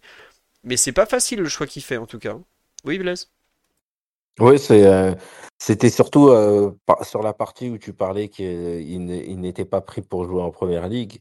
C'est, euh, je voulais, je voulais juste ajouter et, confirmer parce que pour moi, hein, c'est des faux contrats pro entre, guillemets. C'est des joueurs à, à qui on offre des contrats pro parce qu'il y a un, un petit vide et puis ils ont des sollicitations. Mais son contrat pro ne signifie, ne signifie pas pardon, qu'il a le niveau et la capacité de rentrer dans un groupe pro et, même en Ligue 2, hein, en Ligue 2 française, euh, il ne serait pas arrivé à Amiens en, jouant tous les week-ends de 90 minutes. Donc c'est c'est ça qu'il y a à prendre en compte et dans le choix du joueur, parce que là c'est très personnel, je pense, ce type de choix, il doit vraiment essayer de raisonner comme ça et pas se dire qu'il est bloqué au PSG parce que c'est le contexte du PSG et qu'ailleurs il aurait des facilités directement à jouer. Ouais, c'est ça. Et là, je suis parti voir les dernières compositions d'équipe, par exemple, de, Wolverhampton en championnat. Donc, ils ont joué Brentford, Everton dernièrement.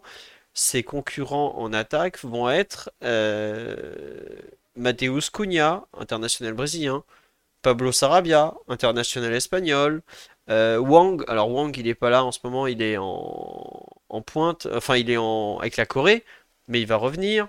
Pedro Neto international euh, portugais. Il va être contre ces mecs-là pour tenter de gagner du, temps de jeu. Donc c'est pas un... c'est pas c'est que Wolverhampton, mais c'est pas facile. hein. Et même si on me dit Sarabia, ça va pas être dur de le passer, bah Sarabia, il met des passes décisives, il met des buts. Euh, c'est un joueur qui a quand même une certaine qualité. Euh, c'est pas, enfin, faut pas négliger ce, ce genre de choses. hein. Bon alors il a la chance, c'est que il y en a un qui est parti en attaque, c'est Kaladzic, euh, qui est parti à Francfort. Euh, mais vraiment le, le- bah tiens, il va être en concurrence avec le dénommé Tawanda Shirewa, qui est un mec qui joue justement entre la Première Ligue 2 et la Première Ligue, euh, qui est un, international espoir anglais si je me trompe pas, euh, ou U23, enfin bref. Voilà euh, les concurrents. effectivement, je pense que Noah Lemina ne signe pas avec Wolverhampton euh, 1, mais plutôt avec Wolverhampton 2. Et c'est sa première expérience à l'étranger. Il va découvrir que le football anglais, euh, des petites divisions, euh, se rapproche pas mal du rugby. Je lui souhaite le meilleur, mais c'est pas forcément un choix facile. Et c'est pour ça que je pense que quand tu parles, Blaise, de la, du rapprochement familial et tout ça, c'est peut-être euh, six mois euh, qui vont lui servir plus tard, mais où il jouera pas forcément beaucoup. Le, sur le reste du mercato, il faut quand même qu'on évoque euh, une dernière fois peut-être dans ce podcast le cas de Layvin Kurzawa. Est-ce que le Phénix de Fréjus va nous quitter? Avant la fin du mercato, à votre avis? Qui y croit, qui n'y croit pas? Alors, Daryl, est-ce que tu crois à un départ? Non, mais non, non, pas du tout. Il n'y a pas la moindre rumeur. euh, euh, il il m'a l'air euh, d'être euh, très bien là, enfin, de, de ne pas se presser, de, de ne pas chercher à jouer au foot. Donc, à mon avis, sa situation ne, ne le dérange pas vraiment, et donc je pense que qu'il restera euh, parmi nous euh, jusqu'à la fin de cette saison. D'accord. Euh, on nous dit dans 4 mois il prend une prime, donc non, il bougera pas. Euh, Blaise, est-ce que est-ce que Levin va, ne- va- est-ce que est-ce qu'il va aller au bout des fameux 4 ans de plus et pas pour rien? C'est quand même la question que tout le monde se pose.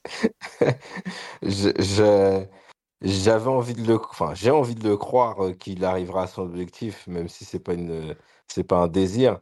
Mais je me dis que à six mois de, son- la fin de son contrat, je suis persuadé que si jamais c'est une, une piste exotique avec plein de, plein d'argent, euh, je suis persuadé qu'il est capable d'y aller euh, euh, pour continuer à assurer son train de vie. Mais, euh, mais comme Daryl, j'ai vraiment très, très peu d'espoir sur le fait qu'il puisse euh, qui- quitter le club là.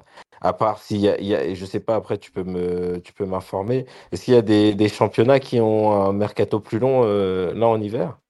Euh, je pense qu'il doit y en avoir, mais je sais pas Les honnêtement. États-Unis, par Bah, je exemple, y a, à... Franchement, il y a- Ouais. à part la West Coast, je vois pas un endroit où il va y aller.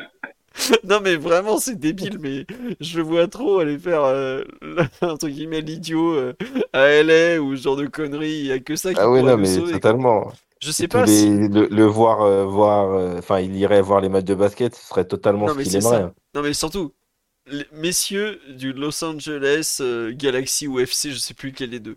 Vous pouvez constituer un côté gauche. Denis Bouanga, Levin Kurzawa. Il y a des clubs de Ligue 1 qui en ont rêvé. Des, des gens qui se saignent à la Ligue 1 se disent, si on, est, on mettait ensemble ces deux, ces deux grands noms du football français, je Bah, ne je crois qu'il finit meilleur buteur. Non, non, mais Et, euh, meilleur et je joueur, crois que. meilleur Ouais, meilleur joueur, joueur, ouais.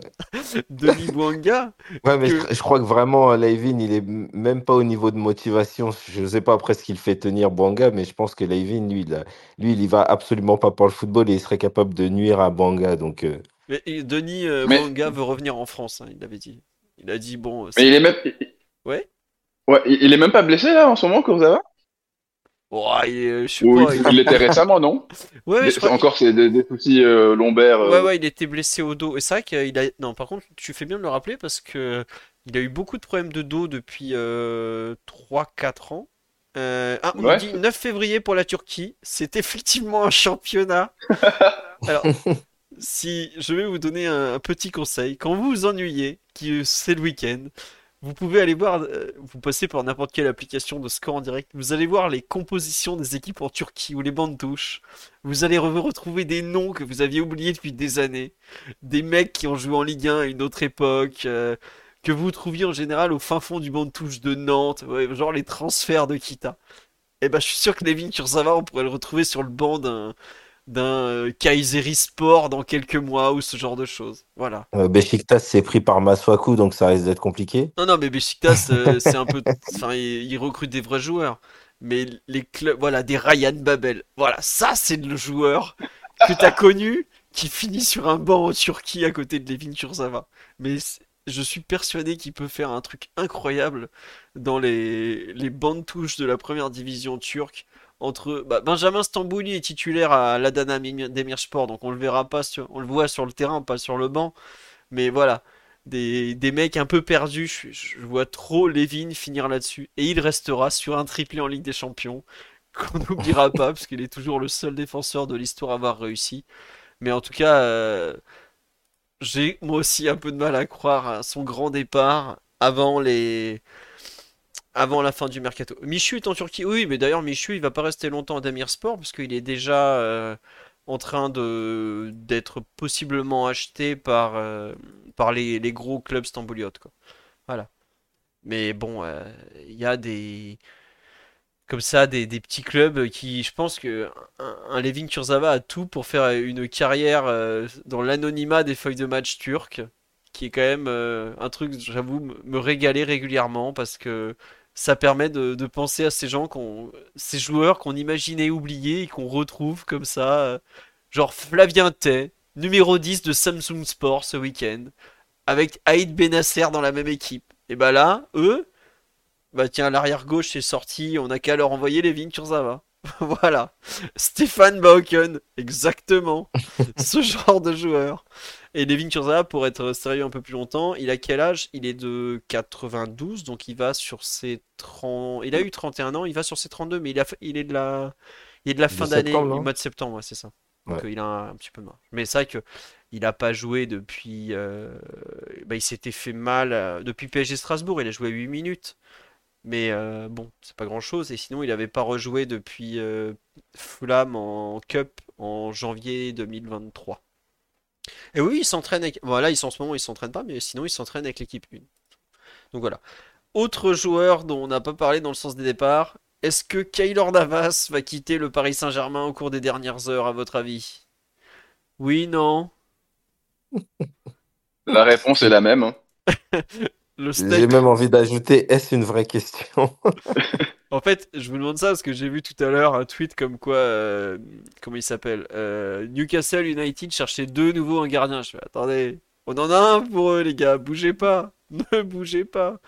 Mais j'avoue que j'ai un peu de mal à croire à, à lui aussi un départ comme ça, euh, soudainement. On, espère pour lui, mais j'ai l'impression que lui non plus ne, ne veut pas partir. hein. La Turquie pour lui Ah, mais, mais il est utilisé, hein, donc euh, Bah, il joue en Coupe il, de il va, France, il va continuer à jouer en Coupe de France. Bah oui, donc euh, c'est officiellement le, le- le deuxième gardien du club là, à l'heure actuelle. Donc, euh, Non, moi, mais je pense pas que tu as raison, le effectivement. club, euh, ouais, j'ai j'ai même pas l'impression que le club le cherche à le pousser vers la sortie. Non, non, pas du tout, non. Euh, après, c'est vrai que bah, là, il va jouer un peu, donc euh, est-ce qu'il va pas vouloir tenter de surfer sur le fait qu'il a un petit peu joué pour aller tenter de gratter un contrat? Mais effectivement, on n'a pas du tout. Autant on a des échos sur un possible départ de de Levin, autant euh, Keylor, euh, rien du tout. Après, bon, c'est dur de mettre les deux au même niveau quand même. hein. Je, je suis Ah oui, taquin, que oui, oui, mais bon, évidemment, voilà. évidemment. Euh, quoique, on peut les rapprocher pour le problème, les problèmes lombaires, mais à part ça, ça va être un peu compliqué. Euh, bon, bon, on a un peu fait le tour euh, côté mercato, je pense. Euh, on va voir dans les prochains. Ah non, euh, Cher à Braga.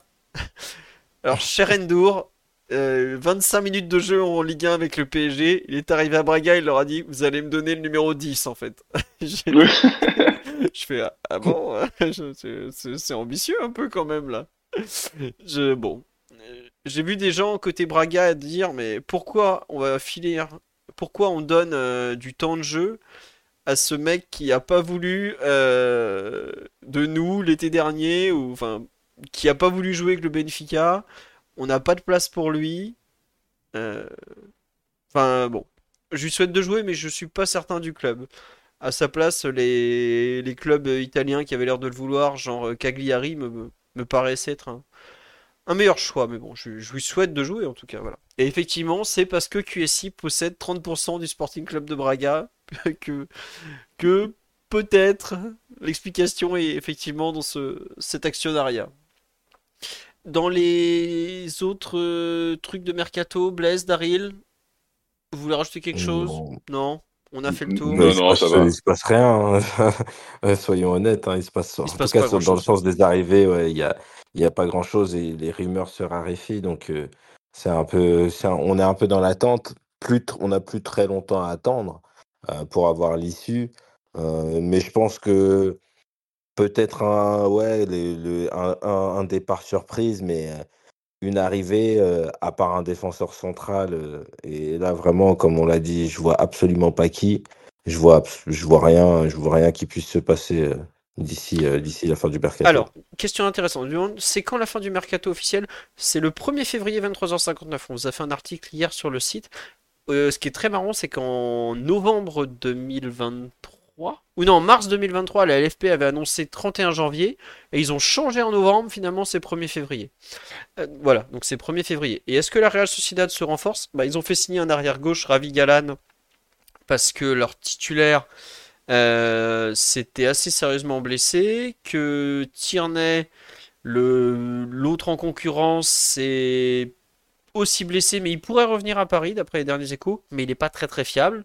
Donc ils ont fait signer un mec qui était remplaçant Atlético, qui est pas un fou. Il y a pas mal de rumeurs en attaque, mais finalement le seul mouvement d'envergure qu'ils ont fait, c'est qu'ils ont laissé partir euh, Mohamed euh, Ali Chaud, qui a signé à Nice donc.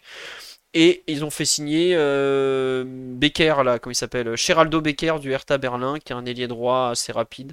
Pas toujours à droit, mais au moins rapide. Et est-ce qu'ils ont eu d'autres blessés? Oui, le Normand, mais le Normand, c'était pas si grave. Il faudra plutôt surveiller un peu les, autres joueurs parce que ils ont un calendrier, mais de taré euh, en termes de matchs. Ils ont 9 matchs à jouer en 30 jours et ils sont déjà en train de tirer physiquement sur la corde. Donc, euh, c'est euh, le match retour que le PSG va jouer là-bas le 7 mars, si je me trompe pas. Je sais pas dans quel état ils seront, dans quel état on sera, mais il y a moyen que ça soit pas beau à voir des deux côtés parce qu'il y a, pour vous donner une idée de à quel point la Real Sociedad tire les joueurs, y a ils ont fait jouer Zubielda là en défense le dernier match. Le matin ou la veille du match, le mec était à l'hôpital parce que ça allait pas. Il a, il a même pas mangé. Il a joué le soir. Il devait jouer qu'une mi-temps. Et les mecs lui ont demandé est-ce que tu peux continuer encore un peu? On n'a pas de joueur. Et donc finalement, il a joué une heure avant de sortir. Mais physiquement, ils ont des gros problèmes. Et l'entraîneur le reconnaît lui-même. On ne se crée pas d'occasion parce qu'on n'a pas de jambes, on n'a pas de jus.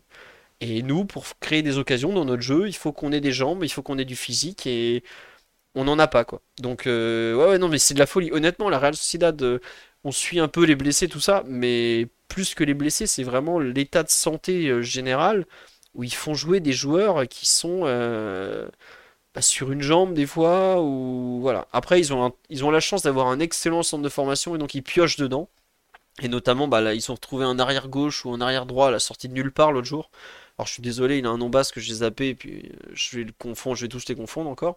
Mais en tout cas, euh, ouais, ils sont beaucoup de, ils ont beaucoup beaucoup d'absence et de. Et c'est vrai que les matchs qu'ils font sont très ternes. Pas beaucoup d'occasions. Ils concèdent pas grand-chose, mais ils ont beaucoup de mal à se créer des occasions. Euh, ils ont gagné deux fois contre le Celta Vigo, mais euh, c'est pas glorieux. Mais ils perdent très peu par, contre. Pourquoi ils sont autant à la ramasse physiquement? Bah alors c'est un phénomène qu'il y a depuis quelques années chez eux. Je pense que c'est lié à l'entraîneur, hein, Imanol Alguacil. Euh, parce que euh, il doit demander trop en première partie de saison, ou il dimensionne mal. voilà. Honnêtement, je, sais que Théo, qu'on a, vous avez entendu plusieurs fois dans le podcast, m'a dit qu'il est déçu, mais tu verras tous les ans, ils explosent physiquement sur la deuxième partie de saison. Donc, euh, à voir. Allez, on a fait le tour. Euh, ouais, Real Sociedad, euh, Rayo Vallecano le week-end dernier à 14h, il piquait les yeux, je, je vous confirme. Et oui, il faut espérer un bon parcours du Mali et du Japon, évidemment, puisque ce sont leurs deux joueurs concernés par les compétitions internationalement. Allez, allez, on arrête, deux heures et demie pratiquement. On vous a fait une demi-heure de rap parce qu'on n'était pas là hier. Sur ce, bonne soirée à tous, bonne nuit. En théorie lundi prochain, en pratique peut-être mardi. Euh, mais en tout cas, merci beaucoup pour votre fidélité, pour tous vos messages et tout. C'est vraiment très très sympa. Et euh, merci aussi à Oral B2 et à Enfin voilà quoi pour euh, les subs en cours de d'émission. Et désolé pour nos amis marocains. Euh, écoutez, vous avez fait demi-finale de la Coupe du Monde. euh, c'était, c'est pas une canne pour les, les équipes qui sont allées loin à la Coupe du Monde. Voilà, c'est comme ça. À bientôt, à lundi prochain. Bisous tout le monde, bonne nuit. Ciao, bisous tout le monde. Ciao, bonne soirée. Euh, Ryan vous embrasse et moi je vous dis vive l'open source comme toujours. Mom deserves the best, and there's no better place to shop for Mother's Day than Whole Foods Market. They're your destination for unbeatable savings, from premium gifts to show-stopping flowers and irresistible desserts. Start by saving 33% with Prime on all body care and candles. Then get a 15-stem bunch of tulips for just $9.99 each with Prime. Round out Mom's menu with festive rosé, irresistible berry chantilly cake, and more special treats. Come celebrate Mother's Day at Whole Foods Market.